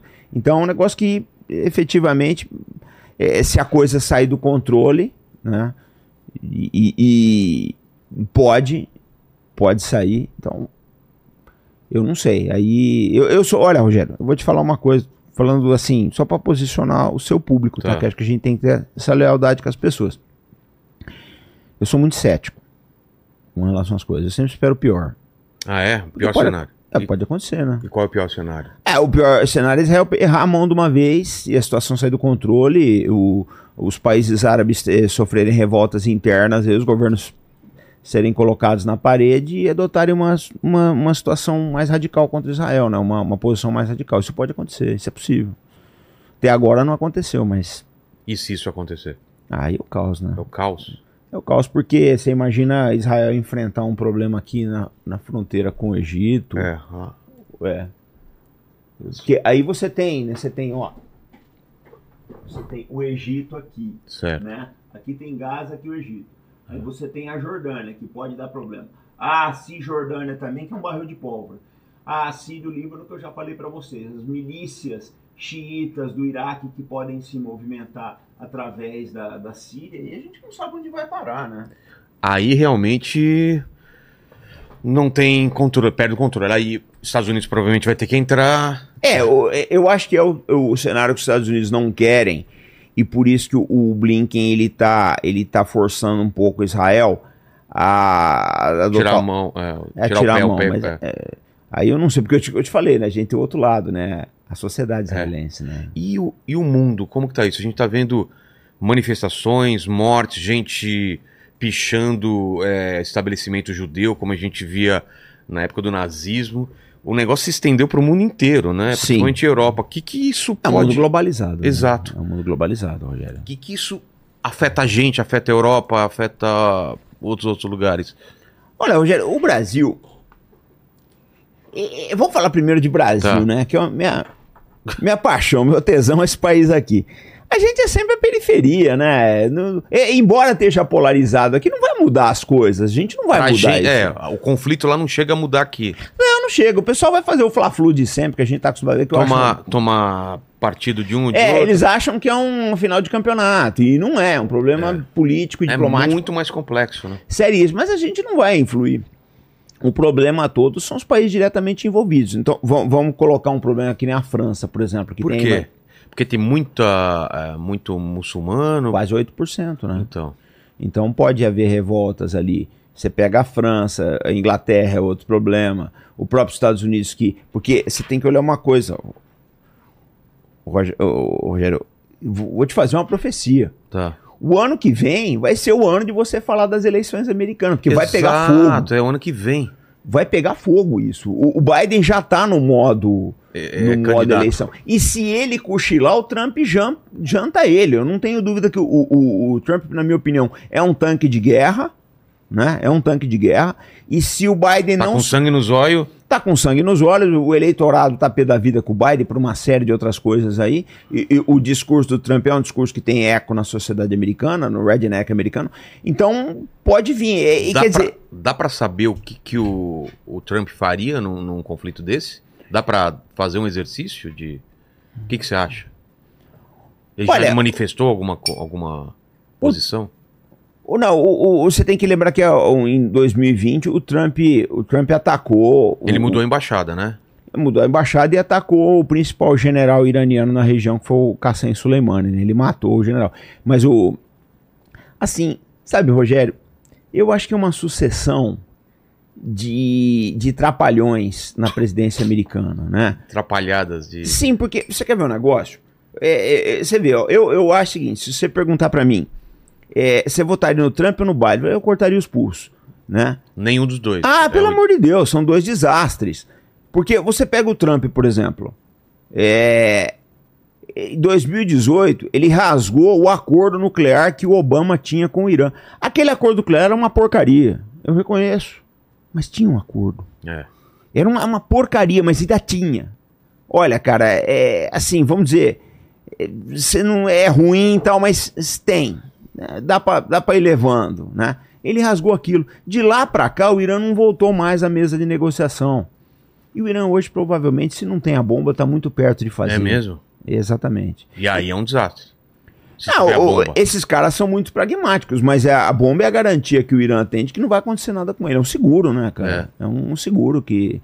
Então, é graças a quem? Ao Donald Trump.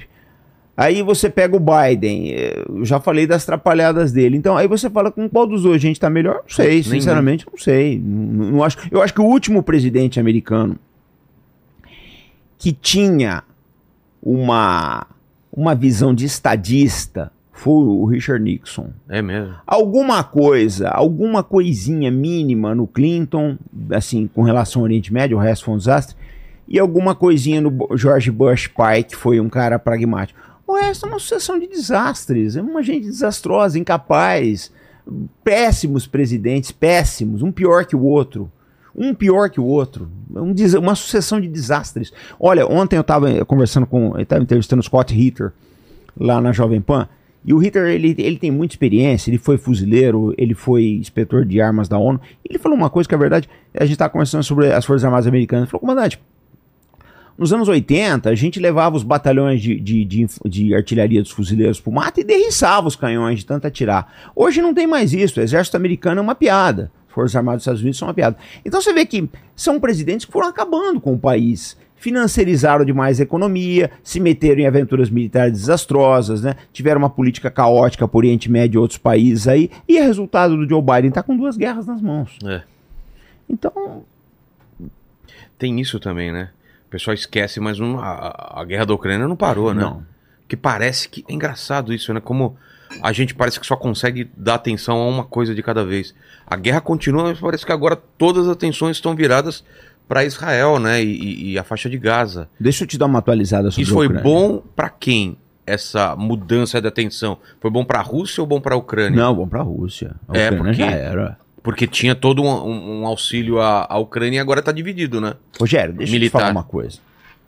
A Ucrânia, ela vinha mal das pernas desde o dia 11 de julho de 2023, quando teve a reunião da Organização para o Tratado do Atlântico Norte da OTAN em Vilnius.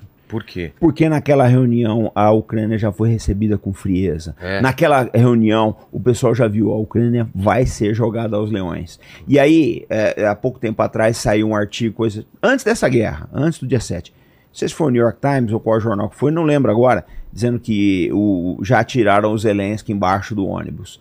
E agora, essa semana, no The Economist, saiu um artigo do, do general Zalushny, que é o comandante das Forças Armadas Ucranianas, dizendo que eles não têm condições de, de, de, de continuar com a ofensiva, com ações militares, etc. Então a Ucrânia sabe Que é uma questão de tempo. que é uma questão de tempo agora. E isso era previsível, porque foi assim que a guerra do Vietnã acabou, foi assim que a guerra do Afeganistão acabou também.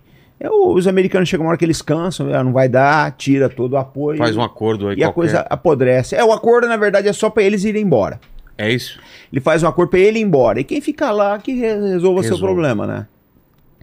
E é isso que foi que aconteceu. Então, assim, aí você fala para mim, é, a Ucrânia vai acabar? Não, não acredito que vai acabar. Mas é, não tem chance. Vai virar outra coisa.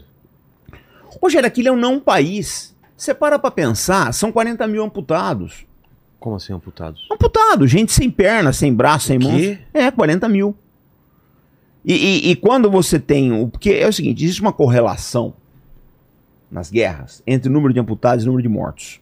Ah, é? É, é feita essa conta? É feita essa conta, mas ela tem muitas variáveis. Tá. É- Ela, ela tem muitas Se variáveis. conta número de mortos e amputados também? Sim, porque é, você tem sempre um número menor de amputados do que de mortos. Tá. Sempre menor. Mas o que acontece? Existe uma proporcionalidade entre o número de amputados e o número de mortos. Nós fazendo outro dia um, um cálculo aproximado, a coisa de uns três meses atrás, do número de amputados com o número de mortos, a gente chegou a uma conta de mais ou menos 320 mil mortos ucranianos. Números conservadores, porque os números mais, mais pessimistas chegam a 500 mil, meio milhão de mortos. E do lado russo? A gente calcula aí que no máximo um terço disso. Seria quanto? 150 mil, 100 mil, Tá. nessa faixa, entre 100 e 150 mil. Aí você fala, ah, como é que você está calculando isso? É. Ah, É fácil, meu filho. Uso massivo de artilharia e padrão de ataque. É. O padrão de ataque ucraniano é um padrão que desperdiça homens, cara. Por quê? Porque é eles na linha de frente. Eles vão, eles é, fazem ataques que não era pra fazer, que ninguém em sã consciência ia fazer. Dá um exemplo. Você assim. vai. Ah, o Rabotino, agora há pouco, nessa última ofensiva. Eles ficaram atacando durante quatro meses aquela região. Em quatro meses, eles avançaram 17 quilômetros. Só para você ter uma base, o general Konev, no arran- uma das arrancadas finais dos alemães, em, em- dos soviéticos, em janeiro de 45, ele avançou 500 quilômetros em 40 dias. 500 km em 40 E dias, só 17 eles avançaram. em quatro meses. E com perdas humanas. Não, é- era assim, eram posições assim. Como é que as posições russas funcionavam? Você fazia várias linhas defensivas no terreno, fortemente guarnecidas, né? Com campos de mina à frente, alvos pré-determinados de artilharia. Né? O que, que é alvo pré-determinado? Você tem o Paquito ali. O Paquito é o nosso, o nosso personal sparring aí. É. Vou dar um tiro no Paquito aí de 155, Paquito. Então o que acontece? Eu marco no meu no meu GPS, no meu, sei lá, na minha tabela de tiro, a posição de coordenadas do Paquito. Então, o os meus artilheiros têm a posição dele. Quando os ucranianos chegam na posição do Paquito, eu abro fogo, já está marcado ali. O- as, as posições de fogo da, da, da, da Rússia estavam todas, todas já marcadas. Entendi. Então, o o que acontece? Foi um desperdício de homens por parte da Ucrânia. E você vê que durante meses, durante semanas, a imprensa ficava, ah, atingir a primeira linha, atingir É. a segunda. Conversa, cara, não atingiu linha nenhuma. Era Isso- tudo mentira. Comandante, isso que eu queria falar também. E essa guerra de informações? Porque a gente não tinha isso no passado. Segunda Guerra não tinha, Primeira Sempre Guerra não teve. tinha. Uh, É, é. Opa, sempre se mentiu pra caramba. É, não, Opa! mas, mas é que agora a proporção é muito maior. Você vencer na, na, na guerra de informação das redes sociais e tudo mais tem uma importância, né? Como que era Rogério. antes e como que era hoje? Antes só tinha um lado falando.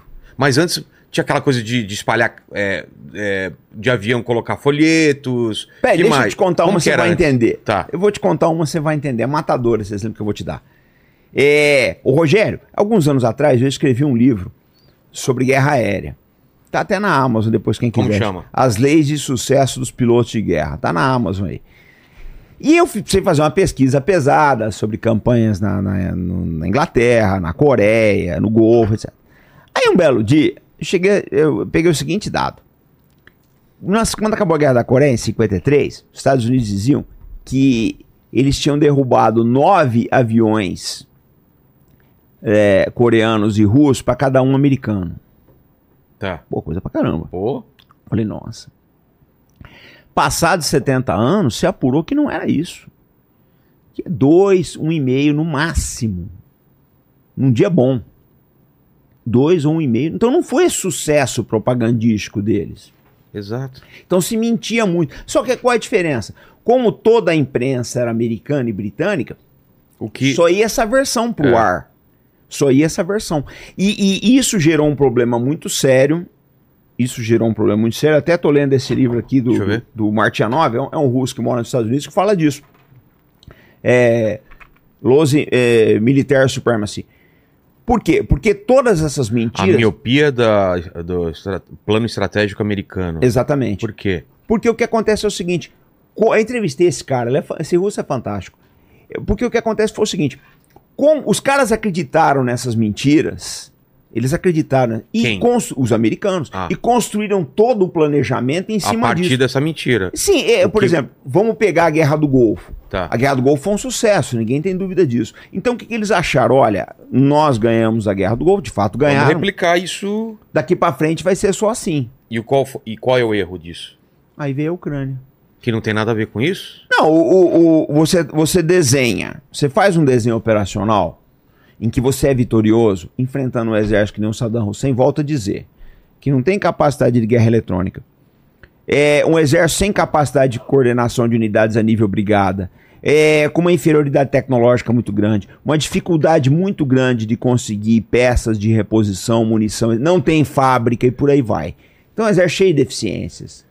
Aí você fala, eu venci, eu vou vencer todos os outros. O problema não é esse. Você vai enfrentar um exército que nem a Rússia, que tem as melhores fábricas de armas do mundo.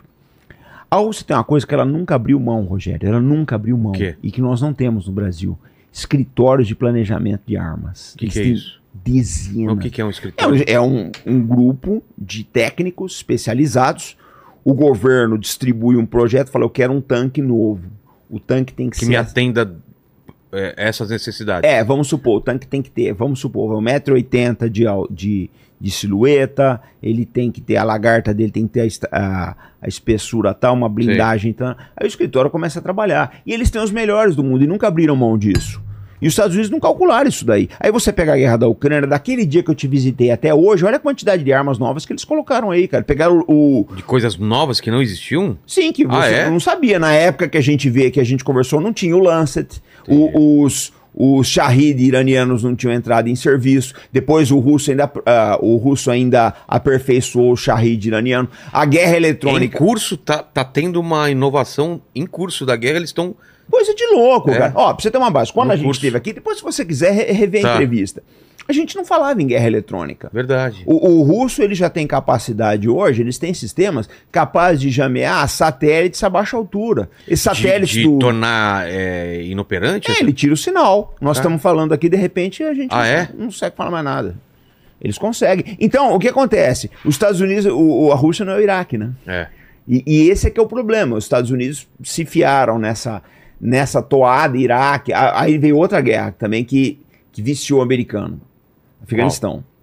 E qual, e qual que era a particularidade dessa? Pô, você ia enfrentar um insurgente ali. Nas cavernas, né? Na caverna, um cara de, de, de sandália, com no máximo um AK-47, um, um RPG, um arma anticarro, ou um IED, que eles são muito bons em fazer isso. Que isso? IED é o seguinte, dispositivos improvisados eletrônicos. Você pega uma bomba ou um explosivo qualquer, você coloca lá um- uma série de insumos eletrônicos nele, aí você aciona por celular ou outro sistema de rádio controle, você coloca na estrada. Né? Sei. A hora que passa uma viatura americana, aquilo detona, faz um estrago tremendo. E eles são muito bons nisso. O, o Hamas também. É. É, também. E aí o que acontece? É, os Estados Unidos era, era relativamente fácil você fazer uma guerra, é, não invencível, mas não te traz tantas baixas. Entendi. É, tanto que eles ficaram 20 anos combatendo o Talibã, perderam 2.500 soldados. Não é. Bombardeando é, cavernas. Exatamente, fazenda, etc. É. Aí você vai bombardear um exército que nem o da Rússia, que tem uma capacidade de guerra eletrônica e um sistema de defesa aérea simplesmente fantástico, né? Deu no que deu, cara. A gente sabe é, como que a, a, a China se comportaria numa guerra? Sabe? Um exército enorme, muita tecnologia também, muita. Muito. É, não tanto quanto da Rússia, eles estão aprendendo. Estão aprendendo. Então, não, se você quer saber o que que é a China em guerra, você olha a guerra da Coreia. É, por quê? Porque é o seguinte, quando os americanos intervêm na Coreia em 50, né, é, como é que funciona a guerra da Coreia? Vamos lá, viu o paralelo 38 que separava as duas Coreias, Coreia do Norte e Coreia Certo. do Sul. A Coreia do Norte invade a Coreia do Sul e avança até o perímetro de Busan. O general MacArthur, é, ele aciona as tropas ali no Japão, faz um desembarque nas costas do exército norte-coreano, cortam a linha de suprimento, né? É. O exército entra em debacle, começa a retrair e os americanos vão avançando. O problema todo é que quando os americanos começam a avançar para o norte, eles se aproximam da fronteira da China. O chinês tinha acabado uma revolução. Por- Qual que é o mapa aí pra gente? Pro o norte, da- perto da China? Sim, Porque tá. tá... Sim, É, eu quero ver, o- quero ver como que Co- é. o- Coloca o mapa da Coreia pra gente aí. Que apareça a. China, né? É. Tá. Tá bom. Então eles vão indo pro norte e se aproximam da fronteira da China. E aí? Sim, e, e- e houve bombardeios, inclusive, aldeias chinesas por parte dos americanos. A China, Propositalmente ou por erro? tudo que você pode pensar, Ah, tá. Rogério, é, Numa gente- guerra dessa. A gente está lidando com um terreno que as coisas saem do controle, é o caos por natureza. É. A gente acha que uma guerra é totalmente calculada, que os objetivos são traçados. E tem muito, muita variante, né? É a pura selvageria, ela não é linear. É. É, é a pura, é a selvageria pura. Olha né? lá. Olha aí, ó. ah, entendi, Você entendi. tem aqui, ó, ó. Não, não, não precisa ir lá, porque. É, porque. é, isso daqui tá na tela pro pessoal também. Então vamos lá. Tá, então Marrom é a Coreia do Norte, Exatamente. laranja a Coreia do Sul. E a amarela China. É, é, amarelo? É meio verde, né? Um verde amarelado, vai. Ah, tá bom. Tá, Vamos aí lá, eles estão indo lá pra, pra, pra, pro norte. Agora eu tô entendendo, tá chegando perto da China. Exatamente. Só que o chinês, na madrugada, numa madrugada, acho que dia 10 de outubro, não lembro agora que dia, eles cruzam o rio Yalo com 200 mil soldados. Os americanos não perceberam. Os chineses tinham generais de excelente qualidade e uma capacidade muito grande de infiltração entre as linhas sul-coreanas e americanas e fizeram estrago. Fizeram um estrago tremendo nos Estados Unidos aí, na- nas tropas do MacArthur. A sorte dos americanos foi, foi uma, uma sorte muito grande. Foi sorte mesmo. Isso aí foi a intervenção de alguma outra coisa. Por quê? O comandante das tropas de, de um dos exércitos americanos era o general Walker Bulldog. Ele morre num acidente de carro. Acidente bobo. O jipe dele foi fazer uma ultrapassagem, bateu Ah, no não carro e é? morreu. Não foi nada militar. Não, não, besteira. não. Acidente bobo. Tá. E assumiu o lugar dele um general paraquedista chamado Matthew Ridgway. E o Ridgway era um cara genial. Ele entendia muito o chinês. O, o, Ridgway tinha o dom da guerra. E, e o Ridgway ele consegue impor assim baixas aos chineses num ritmo que os chineses não conseguiram manter mais as ofensivas e partiram para linhas de defesa. E aí a guerra se estabilizou. Então foi essa a, a- o, o lance que definiu um, um acaso. Sim, é, mas Que é, o- doido, a gente que louco, contar- né? É o cisne negro, né? É, exatamente. Uma coisa imprevisível. Um acidente de carro muda, às vezes, a... É. é. o efeito borboleta, né? É, é um acidente de carro que calhou de colocar no, no comando das tropas americanas aquele que eu considero, na minha opinião, o general americano mais capaz da segunda metade do século XX, que era o Matthew Ridgway. Ele, ele é pouco conhecido no Brasil, quase não se fala É. dele, eu já fiz alguns vídeos falando, mas ele é um cara fantástico. Fantástico, uma capacidade de entender, tanto que no governo Lyndon Johnson, nos anos 60, 10 anos depois, ele é chamado para o grupo dos Wise Men, né, que é, é um grupo de, de militares e civis que assessoraram o presidente na Casa Branca com relação a questões estratégicas. E o Os Ridgway, homens sábios. sim, e o Ridgway falou que eles não deveriam intervir no Vietnã, e ele estava certo. É. Era um homem fantástico, cara. Já Eu- sabia o que- deveria ser mais estudado nas academias É. militares do Brasil.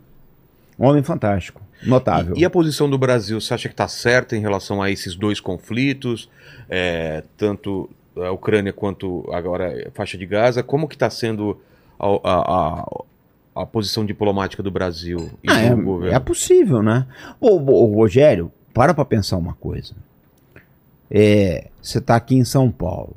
Você vai lá na 25 de março, que mais tem lá o que que é? Judeu e árabe, É. né? Mais árabe que judeu. E convivem bem, Exato. convivem bem. Então nós não podemos tomar Brasil não- partido Vamos nisso falar, nisso a gente tem que exportar para o mundo, porque aqui todo mundo convive, né? cara. Aqui é, É uma incrível. maravilha. A gente não pode, a gente não pode jogar isso fora. É. né? Essa é a nossa capacidade de conviver. Eu acho que isso que a gente tinha que, que ensinar para o mundo. Exato. Essa capacidade Então de você acha conviver. que o governo tem que ficar distante mesmo desses problemas e não se envolver muito? Eu acho. É o melhor, né? É o melhor. Nós vamos comprar uma briga que a gente não tem, não tem como resolver. Não ganha nada também. Não, eu acho que o Brasil seria assim, o melhor país para mediar isso aí. É. Exatamente ou, porque... tá na- ou ser um dos, né? Que tivesse na mesa de negociação. Exatamente. Mas é difícil, né? Difícil, por quê? Porque não, não ouvem a gente, não estão nem aí para o que a gente. É que não estão nem aí, Rogério. É, a própria arquitetura da ONU é uma arquitetura que não funciona. Que tem os, os países que, que têm poder de veto. Exatamente, o cara adianta eu não nada. quero isso aí, acabou. Brasil É que tenta, nem- tenta e algum vai e fala: não, não quero. Eu falo que ONU é que nem partilha de herança, né? Se um dos herdeiros dizer não, você não vende É. a casa, né? Exato. Então- Todo mundo quer vender uma casa. Um só não quer, pronto, não pode. E já, já dana tudo. Então e não tem um outro poder que você pode chegar e falar isso aqui vai, vai Você acha que resolver. a gente está caminhando para uma nova, uma nova, um, um remanejamento onde a ONU ou algum outra a- o próprio, o própria é, BRICS. O que, que você está vendo mundialmente acontecendo? A gente está indo para uma coisa nova. Já não é? estamos, né? Porque a gente tinha os Estados Unidos como único poder depois que a, a- União Soviética cai.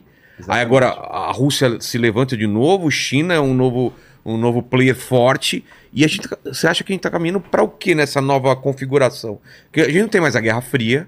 É uma nova Guerra Fria, você acha?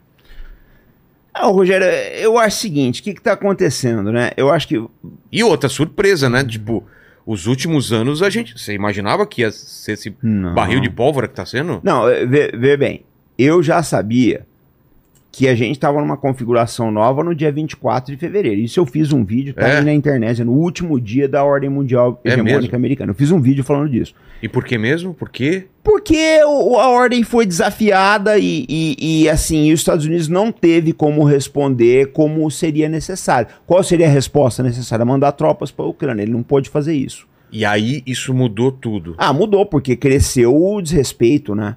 Falou, se os Estados Unidos não se meteu nisso, talvez eles não tenham essa capacidade militar ou essa força que eles têm. É isso? Rogério, além disso, aconteceu um problema muito sério, que, na minha opinião, e aí a gente volta naquilo que o Obama falou, a capacidade do Joe Biden de, fazer, fazer bobagem. bobagem. Ele tem uma capacidade. ele- Não, é um negócio assim, é dom, é dom. É, é o, a gente tem o toque de Midas, né? Que você toca, a coisa Vira ouro. Ele é o contrário, É é o o toque, toque de de- merdas. Ele põe a mão, a coisa vira. O que, que ele fez? Ele sequestrou e congelou os bens da Rússia. Meu amigo, quando ele fez E isso. tirou a Rússia do. daquele sistema. Do, Do sistema- Swift, é. Do cinema. Mas quando ele fez isso, acendeu luz vermelha no mundo inteiro. Tipo, A Arábia Saudita, que tá em guerra no Iêmen, falou: ele fez isso com a Rússia, amanhã ele faz com comigo. É. Amanhã ele faz comigo. Esse cara não é confiável. Ou eu vou procurar outro caminho, vou botar meu dinheiro em outro lugar. Aí os caras começaram a fazer negócio com a China. Exato. Então, ele, é, na minha opinião, sinceramente, é um imbecil completo. Né? O problema é que você tem alternativa aí que não, nenhuma alternativa funciona. Acho que aquilo vai em besta de qualquer jeito. Mas é, foi a maior cagada que ele poderia fazer. E agora não tem mais como resolver isso daí. Mas o co- como você está vendo essa movimentação do pessoal se aproximando da China, pensando em não deixar só o dólar como uma moeda de transação mundial? O que, que você acha que pode acontecer? Ou Ah, está é. acontecendo? Está acontecendo e não vai dar reversão. Ah, É, não, não tem volta. Não, não tem volta por causa do seguinte, porque além desse problema da falta de confiabilidade, os Estados Unidos devem hoje 34 trilhões de dólares. Eles não Tá têm como pagar mais isso daí. se, você, se você é um cara que compra que compra títulos da dívida americana, é que você é uma pessoa que gosta de fazer roleta russa com seis, cinco balas, né? Porque é a coisa mais arriscada, então. Eu acho. Agora tem gente que acha que aquilo nunca vai acabar, né? É, Roma também, o pessoal achava que nunca ia É. acabar, o Império Britânico e tal, e tal. O problema todo, Rogério, é que as pessoas não acreditam no pior. O mais difícil é você explicar pro camarada que isso pode acontecer. E ele não liga, ele acha que não, que vai ser sempre eterno. Opa, É. perdão, que eu tive uma cãibra aqui no pé, tava... Ah, é? Agora já, já tá certo. O cara acha que isso nunca vai mudar, e vai. E a questão de Taiwan, o que, que você acha? Porque é uma, uma questão que uma hora vai, vai. aco- A China vai. Você acha que não? Chinês não é disso. O que? De, de briga? De. Vai Eles comprar. pensam lá na frente? Vai comprar Taiwan. Comprar? Opa! Cara, não tinha pensado nessa possibilidade. Não vai, o o negócio do chinês. Não vai ser cá, militarmente. Vamos, vamos, vamos conversar sobre o chinês? Tá. Vamos, vamos falar de China. Qual é a maior realização militar da história da China? Qual é? A Grande Muralha da China. Isso. É uma obra defensiva. O chinês, ele é, por natureza, comerciante e defensivo. Se você pegar aquele livrinho A Arte da Guerra, é um livro maravilhoso. Meu É. canal Atenção para isso. A Arte da Guerra é uma história de uma guerra civil. Ah, é? É a história de uma guerra civil, uma guerra de chinês contra chinês. Na maior parte das batalhas travadas ali, uma batalha de chinês contra chinês. Então o chinês ele tem um medo muito grande do caos. Ele vai fazer o possível, o possível pra- Tudo antes do, do, do, do- do embate mesmo. é Que... pra Taiwan cair por gravidade. E outra, Rogério, tem um outro problema que é, aí eu acho esse livro crucial. Pena que esse livro não tem no Brasil. O problema é o seguinte: eles vão fazer com os Estados Unidos, se escreva o que eu estou te falando, o que os Estados Unidos fez com a União Soviética. Eles vão aumentar o gasto militar americano até os Estados Unidos se estrangular. Eles vão fazer isso. O gasto militar americano é insuportável, é insustentável. Eu, é o que eu te falei, eu entrevistei o Scott Ritter ontem, deve estar para eu ar aí.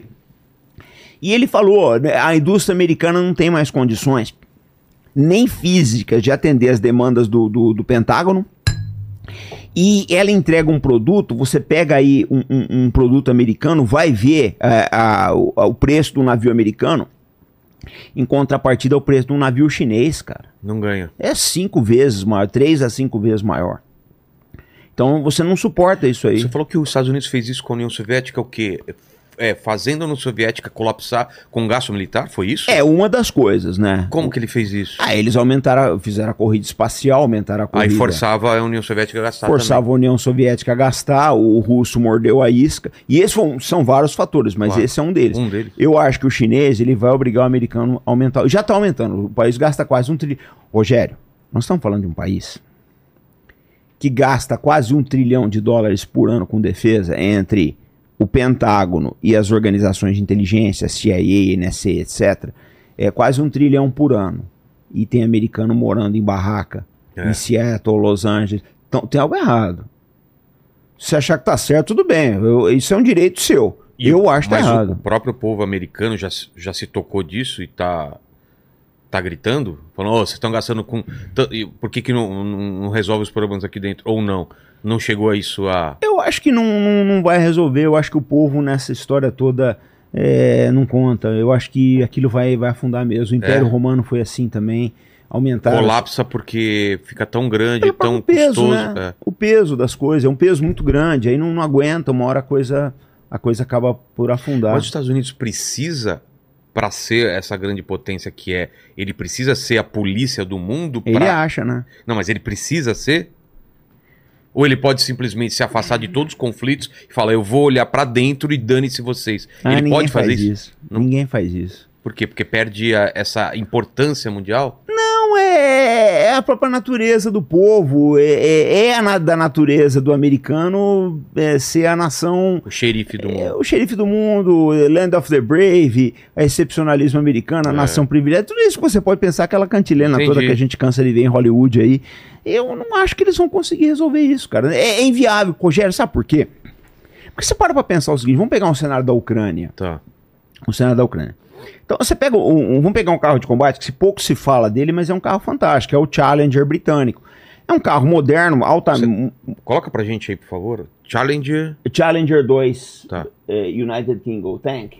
Challenger 2 Tank eh, United Kingdom. Obrigado, Paquito. Aí, o que acontece? Você falou, agradeceu antes dele achar. Não agradece, porque a gente não tem certeza que ele vai. Mas ele é um alvo de, de Exato, a gente- obuseiro 155mm. É, a gente tá de olho em você. É, Paquito. Paquito. Acha tá aí. um chapeuzinho de guerra aí. É. Ele é o cara.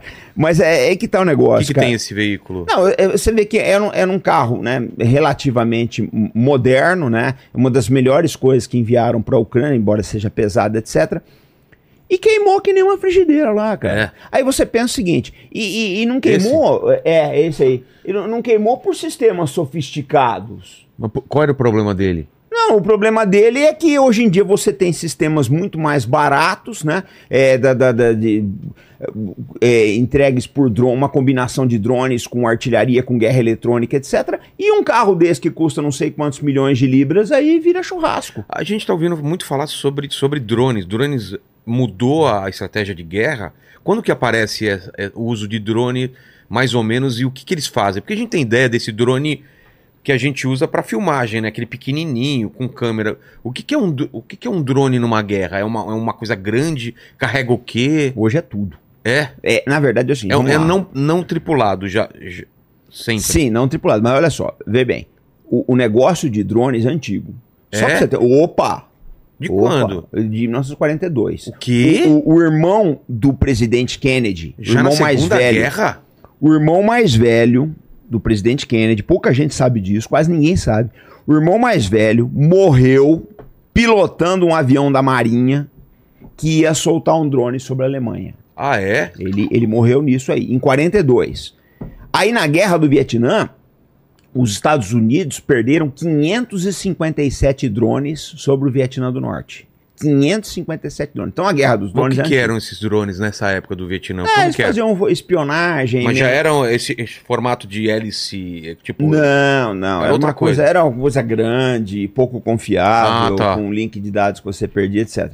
Mas eu acho que o drone ele começa a se popularizar no governo Obama. que eles usaram muitos drones aí, os Hunter Killers, né? Que eram drones equipados com, com mísseis e que eles usavam para matar é, dirigentes da Al-Qaeda, do IS, etc. Fala o nome de um drone. Eu queria ver essas imagens. Como que é esses ah, drones? coloca aí o, o Predator. Pre- Drone Predator? É, coloca Tá. o Predator aí. Tá. Então Tem ele, o Rapper também, põe o ele Predator. carregava mísseis? mísseis. então são bom. grandes.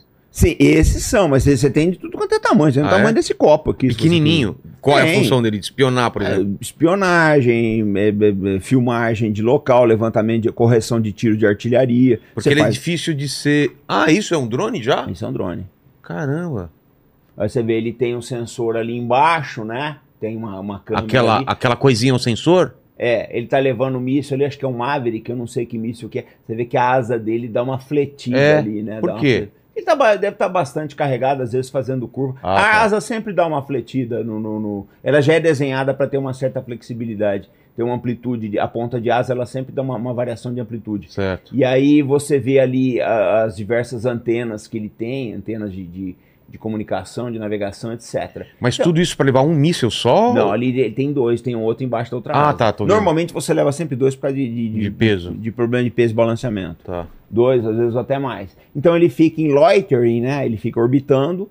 Aí quando você acha um alvo compensador, ah, achamos um alvo aqui, é o fulano, é, então vamos lançar. Eles lançam. Então, no, no Afeganistão, no Iêmen, no Iraque, na Síria, foi muito usado. Mas eu acho que a guerra que realmente falou, olha, a, a adolescência do. Isso foi infância Tá. já é infância não, já era aí uma, uma pré-adolescência, né? Adolescência mesmo vem no, no, no, no Nagorno-Karabakh, entre azeres e, e, e, e, e armênios, em 2020, o, o, o, Azerbaijão fez um bom uso. Depois vem a guerra da Ucrânia, que é a fase adulta dos drones, né? Porque o que acontece, Rogério? Esse aí é caro, esse é um sistema caro, custa um peso no avião. Mas você tem drones mais baratos, você consegue um resultado muito bom, cara. É? Opa! e faz em bom. quantidade. Sim, mas é, a a- a- o- são quantidades industriais. Teve um mês na guerra da Ucrânia. Fala um outro desses que estão sendo usados na Ucrânia pra gente ver a imagem assim. Ah, Põe o Bayraktar. Bayraktar. Duvido você saber como escreve isso daí. Paqueto. O Bayraktar tá mal das pernas. Hoje É? a Ucrânia andou falando que não quer mais ele. Tá. Não ama mais. Já amou, já foi o grande amor da Mas o que, vida. que é esse, esse daí? É um drone turco também que cabe a faz a mesma função, muito mais barato que esse aí. né? Ah, Tudo que, é, que não é americano é mais barato. Entendi. Não tem o custo. Não, o superfaturamento, essas coisas, é um negócio violento, cara. Tem vídeos disso, você pega É? o canal Secret, ele fala o superfaturamento do, do, do Pentágono. Fala o superfaturamento. Peças que custam Esse? manômetros, é, manômetros que custam aí 400, olha lá, Bayraktar, é fabricado na Turquia. Ó, pode ver, ó, tá levando quatro mísseis ali. Olha a- essa, esse- essa parte de trás que, que diferentona, né? Tem esse triângulo na, na, na cauda. É, eles juntaram aí o, o drone com, com o leme de profundidade, né? O, o leme com, com Isso- o leme isso- de profundidade. Essa bola embaixo são câmeras? São sensores? Exatamente, são câmeras, se- sensores, deve ter algum tipo de sensor térmico, alguma coisa ali. O tudo que você vê que é protuberância, geralmente é antena. E, e eles vão muito alto ou muito baixo? Qual que é a ideia desses drones? Olha, esse daí você vê que acho que ele é a hélice, se não me engano, Bayraktar, se não me engano. Então você tem os, os drones de hélice, você sempre vai ter uma limitação de, de altitude em função aí do oxigênio, etc. Mas Sustentação, né? É, é função do rendimento do motor. Mas o o que acontece? Qual é a vantagem do drone, né? Ele fica horas em cima do campo de batalha e não cansa, né? O piloto É. cansa, né? Exatamente. Então ele E fica. tudo isso controlado por, por satélite? Como que é? Não, ele tem um link de dados que le- leva até uma, uma central, uma, que é, um, que é um, um container aí, uma casa como essa, e fica o operador ali, a hora que acha o alvo, deve ter um diretor né, de tiro ali, e esse cara decide. Fala, Não, é, ele pergunta, olha, eu tenho alvo assim, pode dizer, é, pode. Daí o cara vai, aperta o botão, o negócio. E Israel, é, Hamas, o que, que eles estão usando de drone? Que tipo de Não, drone? Israel tem drones Assim? desse, desse, opa, até mais, mais modernos que esse aí. Hamas tem também ou não? O Hamas tem, são, são drones menores, mas para a função do, do, do, do Hamas atende bem, né? Que é? É, atacar a infantaria, basicamente.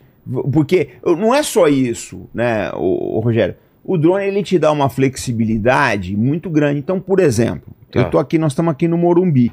Certo. Você tá atacando um alvo aí, pega um bairro vizinho aí, sei lá, fala um bairro vizinho aqui do Morumbi. Interlagos. Interlagos. Você tem uma posição da Interlagos, né? Eu tô com a minha artilharia aqui. Você pega um drone, o drone olha a casa, dá as coordenadas, né, na casa, aí retransmite para a central de tiro da artilharia, a central insere as, as coordenadas da elevação e o ângulo do, do obuseiro e, o, Manda pra lá. E a granada vai cair ali. Então você tem uma pressão muito grande. Antigamente, na minha época de tenente, como é que isso funcionava? Eu tinha que estar lá, tá vendo? Eu tinha que estar em Interlagos, Sei. um Na- rádio, no local. no local. Aí eu, Paquito. Que ó, o pessoal fala nesse filme de guerra, eu marquei a posição, já é isso? Exatamente. Aí eu tava lá, ô Paquito, a árvore aqui, achei o alvo aqui, tá? Dá as coordenadas aí, como é? Eu passo as aí o Paquito. Não, Paquito, é, alonga tantos metros esse tiro aí, porque caiu curto. Então aí o Paquito Ah, alonga. corrigia. Né? É tantos graus pra direita, tanto pra esquerda. Antigamente era assim, hoje não, cara. Então você. Não você precisa ter uma pessoa lá em campo, né? É, você, é lógico, é sempre mais desejável, mas te dá- isso te dá uma flexibilidade, Rogério, muito Absurdo. grande. Ó, Pra você ter uma base. Teve mês na guerra da Ucrânia que a Rússia derrubou 10 mil drones ucranianos. Como? Guerra eletrônica. Basicamente isso. Ah, não atirando nele, só você derru- interfere no sinal. E aí ele cai. É, você interfere. Ou ele cai ou ele vem pra você. Ah, tá. Você entra no sinal do drone. Ah, e controla ele. Opa, é, ó, vamos trazer ele de volta. Nossa. Coisa de louco. É, é assim, é um negócio. Por isso que eu falo, né? Que a vantagem que a Rússia tem, o escritório de projetos. A gente não tem isso aqui quase no Brasil, né? E a gente falou um pouco sobre o Iron Dome. Como funciona esse Iron Dome de Israel que intercepta os mísseis que são jogados lá? Ou a maioria deles, pelo menos, né? É, ali você tem várias coisas, né? Você tem um radar que ele basicamente, quando você dispara, quando o míssil entra no alcance desse radar, ele, ele tem os algoritmos dele aí que ele tem, dá mais ou menos uma predição da onde esse, esse, qual vai ser a trajetória desse foguete, né? Aí você dá o comando para a bateria, a bateria dispara, né? E ele sabe, pelo cálculo, é uma, uma matemática muito bem feita aí, ele sabe onde mais ou menos vai passar o foguete e o, o, o foguete do Iron, o míssil do Iron Dome vai e detona ele. No, no ar. Sim. O problema não é esse, né? Qual? O problema é que cada foguete do Iron Dome, cada míssil, custa mais ou menos 50 mil dólares. Né? Cada míssil. Cada. E os do Hamas não custa, acho que uma, Putz. um centésimo disso, né? Então você faça os seus cálculos. Quantos eles usam disso? Ou já usaram nesse, nesse conflito agora? Ah, tem guerra? gente que fala que o, o, o Hamas tinha, não sei se 5 mil, se eles têm 14 mil ainda para lançar. Então Israel vai gastar um bom dinheiro nessa brincadeira. E é 100% confiável ou não? Nu- Nada é 100% confiável. Nada. Não. Não, porque o que acontece é o seguinte: eu- o cara faz o. o- Eu tô indo pra lá, Farinato. Você podia esperar um pouco? Não, vai, não tem problema não. Mas, mas o quanto é confiável esse sistema? É, eles Ao falam nível- em 90%. Eu não acredito nisso. É, Eu não acredito. que é menos. Eu acho que é menos.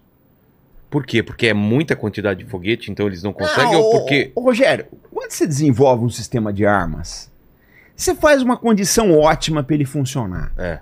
A condição, ó, a condição ótima é essa aqui. O cenário ideal é É esse. esse. Então, naquele cenário ideal, você consegue esses resultados. Mas na prática Na tem outras variáveis. prática, o, o que, que o inimigo vai fazer? Ele lança um, ele perde, ele lança outro. aí, Mas ele tá contando, intervalo, ó. É. Foi feito isso, foi feito aquilo. Aí ó, a eficiência é maior de noite e de dia. Não, a gente observou que a noite é melhor. Ah, a noite é melhor. Então tá, então a gente vai lançar de dia. E pá, aí vai. Aí, ah, com cobertura de nuvens, como é que foi, como é que não foi?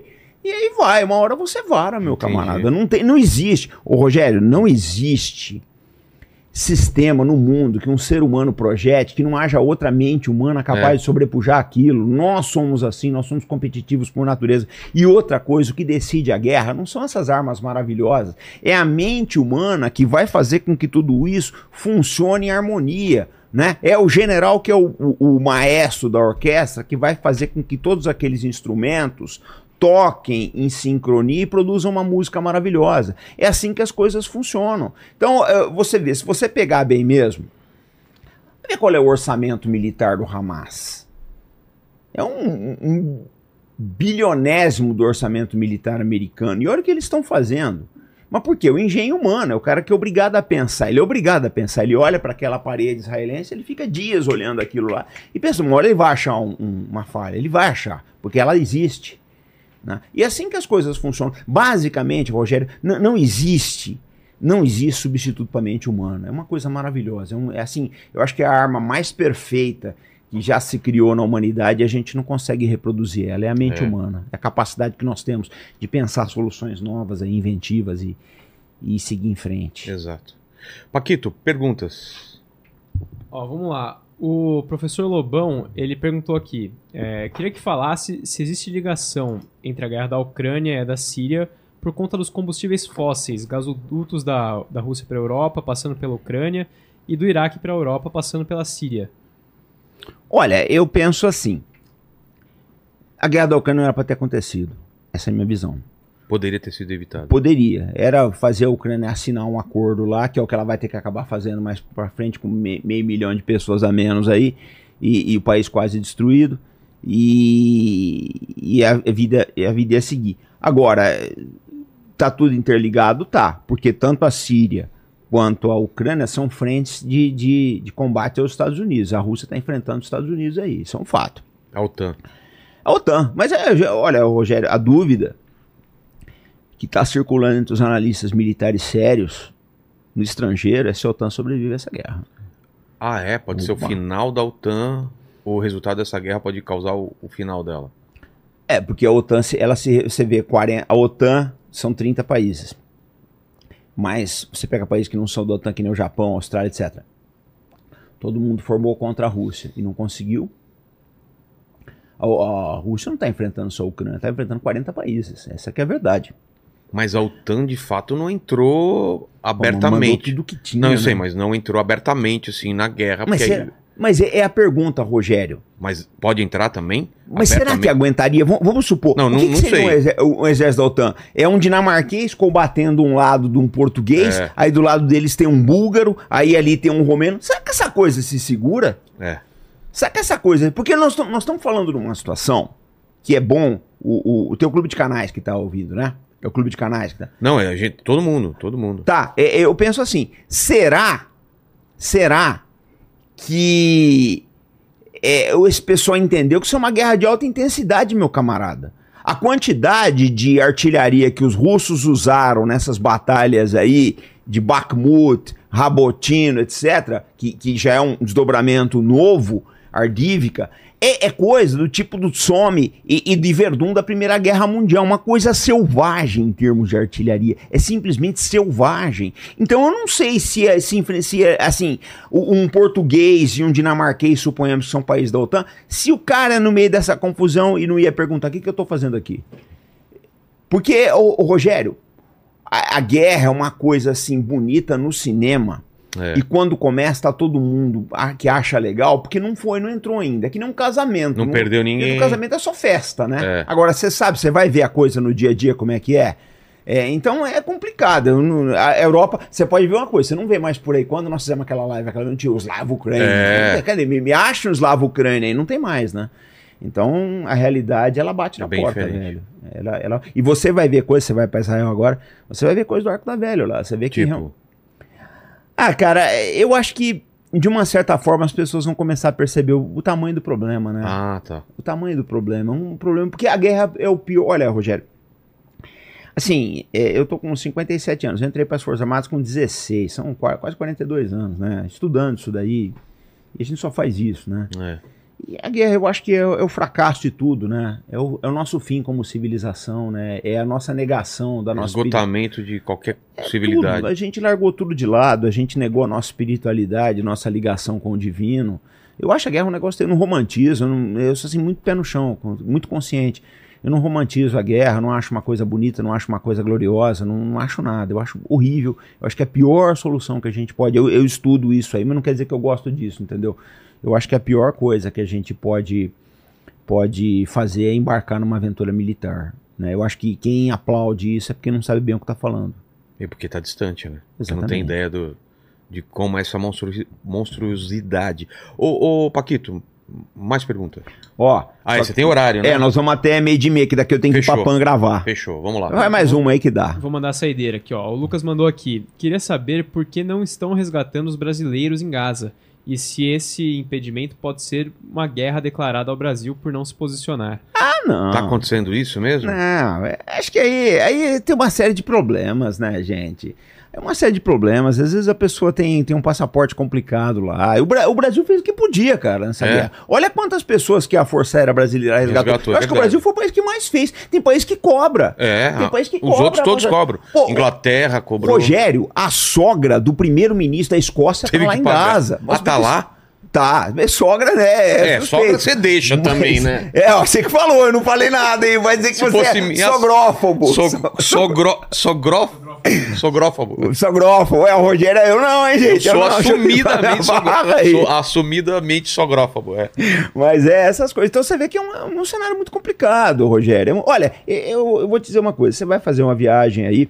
Eu espero que corra tudo bem, espero que Israel tenha paz. Eu, eu, eu tenho amigos judeus e amigos árabes e tenho o mesmo respeito e carinho por todo mundo. Eu espero que, que dê tudo certo.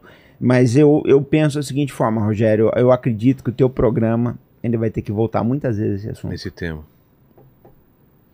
É o que eu penso. Fala, Paquito. Foi? É contigo agora, Farinazo. Pode fechar o que ficou aberto. Faz um. Vamos tentar fazer um. Finalizar esse assunto. O que você acha? É, É, eu tô muito triste, né? Porque parece que não. O pessoal vê a gente falando. Você vê, essa é a primeira de quatro ou cinco entrevistas que eu vou dar hoje. é, Rogério, chega no fim do dia, eu tô esgotado, cara. Eu juro pra você. A cabeça fica. Não, não é a sua cabeça, é a quantidade de coisa ruim que a gente vê Ah, durante o entendi. dia. Isso mexe muito comigo. A gente tem Você sensibilidade. né? chegou a ver imagens pesadas Ah, eu não tenho que va- ver tudo, É, né? Passa tudo por mim lá. Na redação passa tudo. E eu tenho que emitir um juízo de valor, etc., um, um parecer.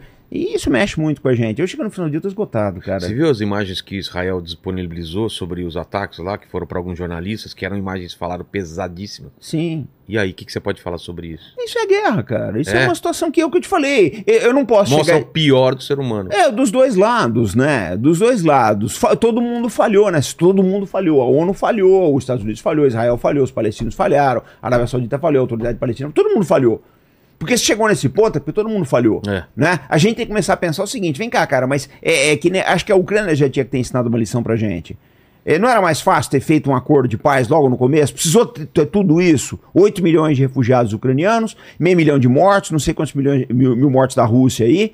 É, a economia da Ucrânia destroçada, bilhões de dólares gastos, a economia euro- europeia afundando. Eu te pergunto, era necessário tudo isso? Não era mais fácil ter assinado uma. Ah, mas o acordo é a capitulação, sim, mas é menos Acordo ruim. o quê? É uma capitulação. O que, que é capitulação? Ah, é uma, uma rendição. Ah. Pô, meu amigo, mas essas pessoas estariam vivas. O- a Ucrânia vai ser um país de mutilados, Rogério. É um país de órfãos, velhos, mulheres e mutilados. Essa aqui é a verdade. A quantidade de mutilados na Ucrânia é um negócio impressionante. Mas, mas você ceder seu território assim por. Mas vai por... ceder de qualquer jeito agora, né? Putz. A Ucrânia tinha uma bomba, tinha bombas atômicas, ela entregou em 2014. Ah, verdade. Então, meu camarada, é uma, foi uma série de decisões erradas que levou a isso aí. O, Rogério, por isso que eu falo sempre no canal: nada substitui a boa política, nada A diplomacia. substitui a busca de bons governantes, da gente tentar colocar as melhores pessoas, as melhores cabeças no governo, em posições chaves, para assegurar o aperfeiçoamento da democracia e decisões que dêem uma vida melhor para as pessoas. Agora, o que acontece é o seguinte: a Ucrânia virou um paraíso de corruptos. Essa é que é a verdade, porque foi um governo mais corrupto do que o outro. Era o país mais corrupto da Europa. Ah, é? E deu nisso. E deu nisso. Procurem os rankings de corrupção. Agora andaram apagando, né? Andaram branqueando a Ucrânia de uns anos pra cá. Mas sempre foi o país mais corrupto da Europa. Entendi. Farinados, obrigado demais. Deixa suas redes sociais, seu canal, fala pro pessoal aí, é contigo agora, hein? Olha, tudo nas redes sociais é canal Arte da Guerra. Se inscrevam aí, tá, gente? Ali é um canal consciente, a gente procura fazer, procura ser muito Análises verdadeiro. bem. É, eu tomo muito, muita paulada de todos os lados. Eu, eu Você acho. apanha muito? Ah, o pessoal fala é, que você torce por um, torce por outro, mas eu- é isso que você tá vendo. É, é uma coisa clara aqui. bem- Direta. é um papo muito direto. E eu fico feliz, Rogério, de, de agradecer, porque você é um cara consciente, tá? Eu acho um, um veículo do tamanho e da importância do teu, dar voz pra pra ovelhas negras como eu, outsiders como eu, assim, eu acho um feito, cara. Porque tem gente que não quer ouvir o que eu tenho a dizer, não. Agora, eu penso assim. E isso você já notou, eu não faço discurso pra agradar. O Entendi. discurso é verdadeiro, é papo reto, é aquilo ali, acabou. Eu agradeço a oportunidade. Você é um cara fora de série. Eu agradeço a Obrigado Fabi demais. mais uma vez, quero dar um grande beijo pra ela. Desculpa, Fabi, a canseira que eu te dei. Relaxa. E se você certo. precisar, eu tô aqui. Tá bom. Eu tô lá, né? Você me. Exatamente. Então a gente fala mais pra frente depois dos desdobramentos das duas guerras. E espero que para por aí, porque também pode ter mais coisa Pode. acontecendo, né? Rogério, Pode, já te né? falei. É... Você vai ter muito trabalho com esse, com esse mundo novo. Meu Deus. Escreve o que eu tô te falando. Obrigado demais. Eu te vá lá, agradeço, vá Ricardo. lá pra viagem pra rádio. você. Obrigado. Valeu, Paquito. Valeu, Tuti. É, se inscreve no canal, curte esse vídeo, já sabe, torne-se membro para participar de lives como essa. E se você chegou até o final, prove que chegou até o final, comentando o quê? Comentei pra gente, deixa a sogra lá. Deixa a sogra lá, escreva nos comentários, deixa a sogra lá, que você sabe que a gente sabe que você sabe. Até mais, é, espero voltar aqui. Porque eu vou estar, agora estou em Israel. Você já passou os bens pro não passei herança? bens pra ninguém, porque eu não quero esse tipo de torcida. lá. Ah, deixa o PlayStation 4 pro Paquito. Não sei Não, não deixo nada pro Paquito. Até mais, gente. Fiquem com Deus. Beijo no cotovelo e tchau.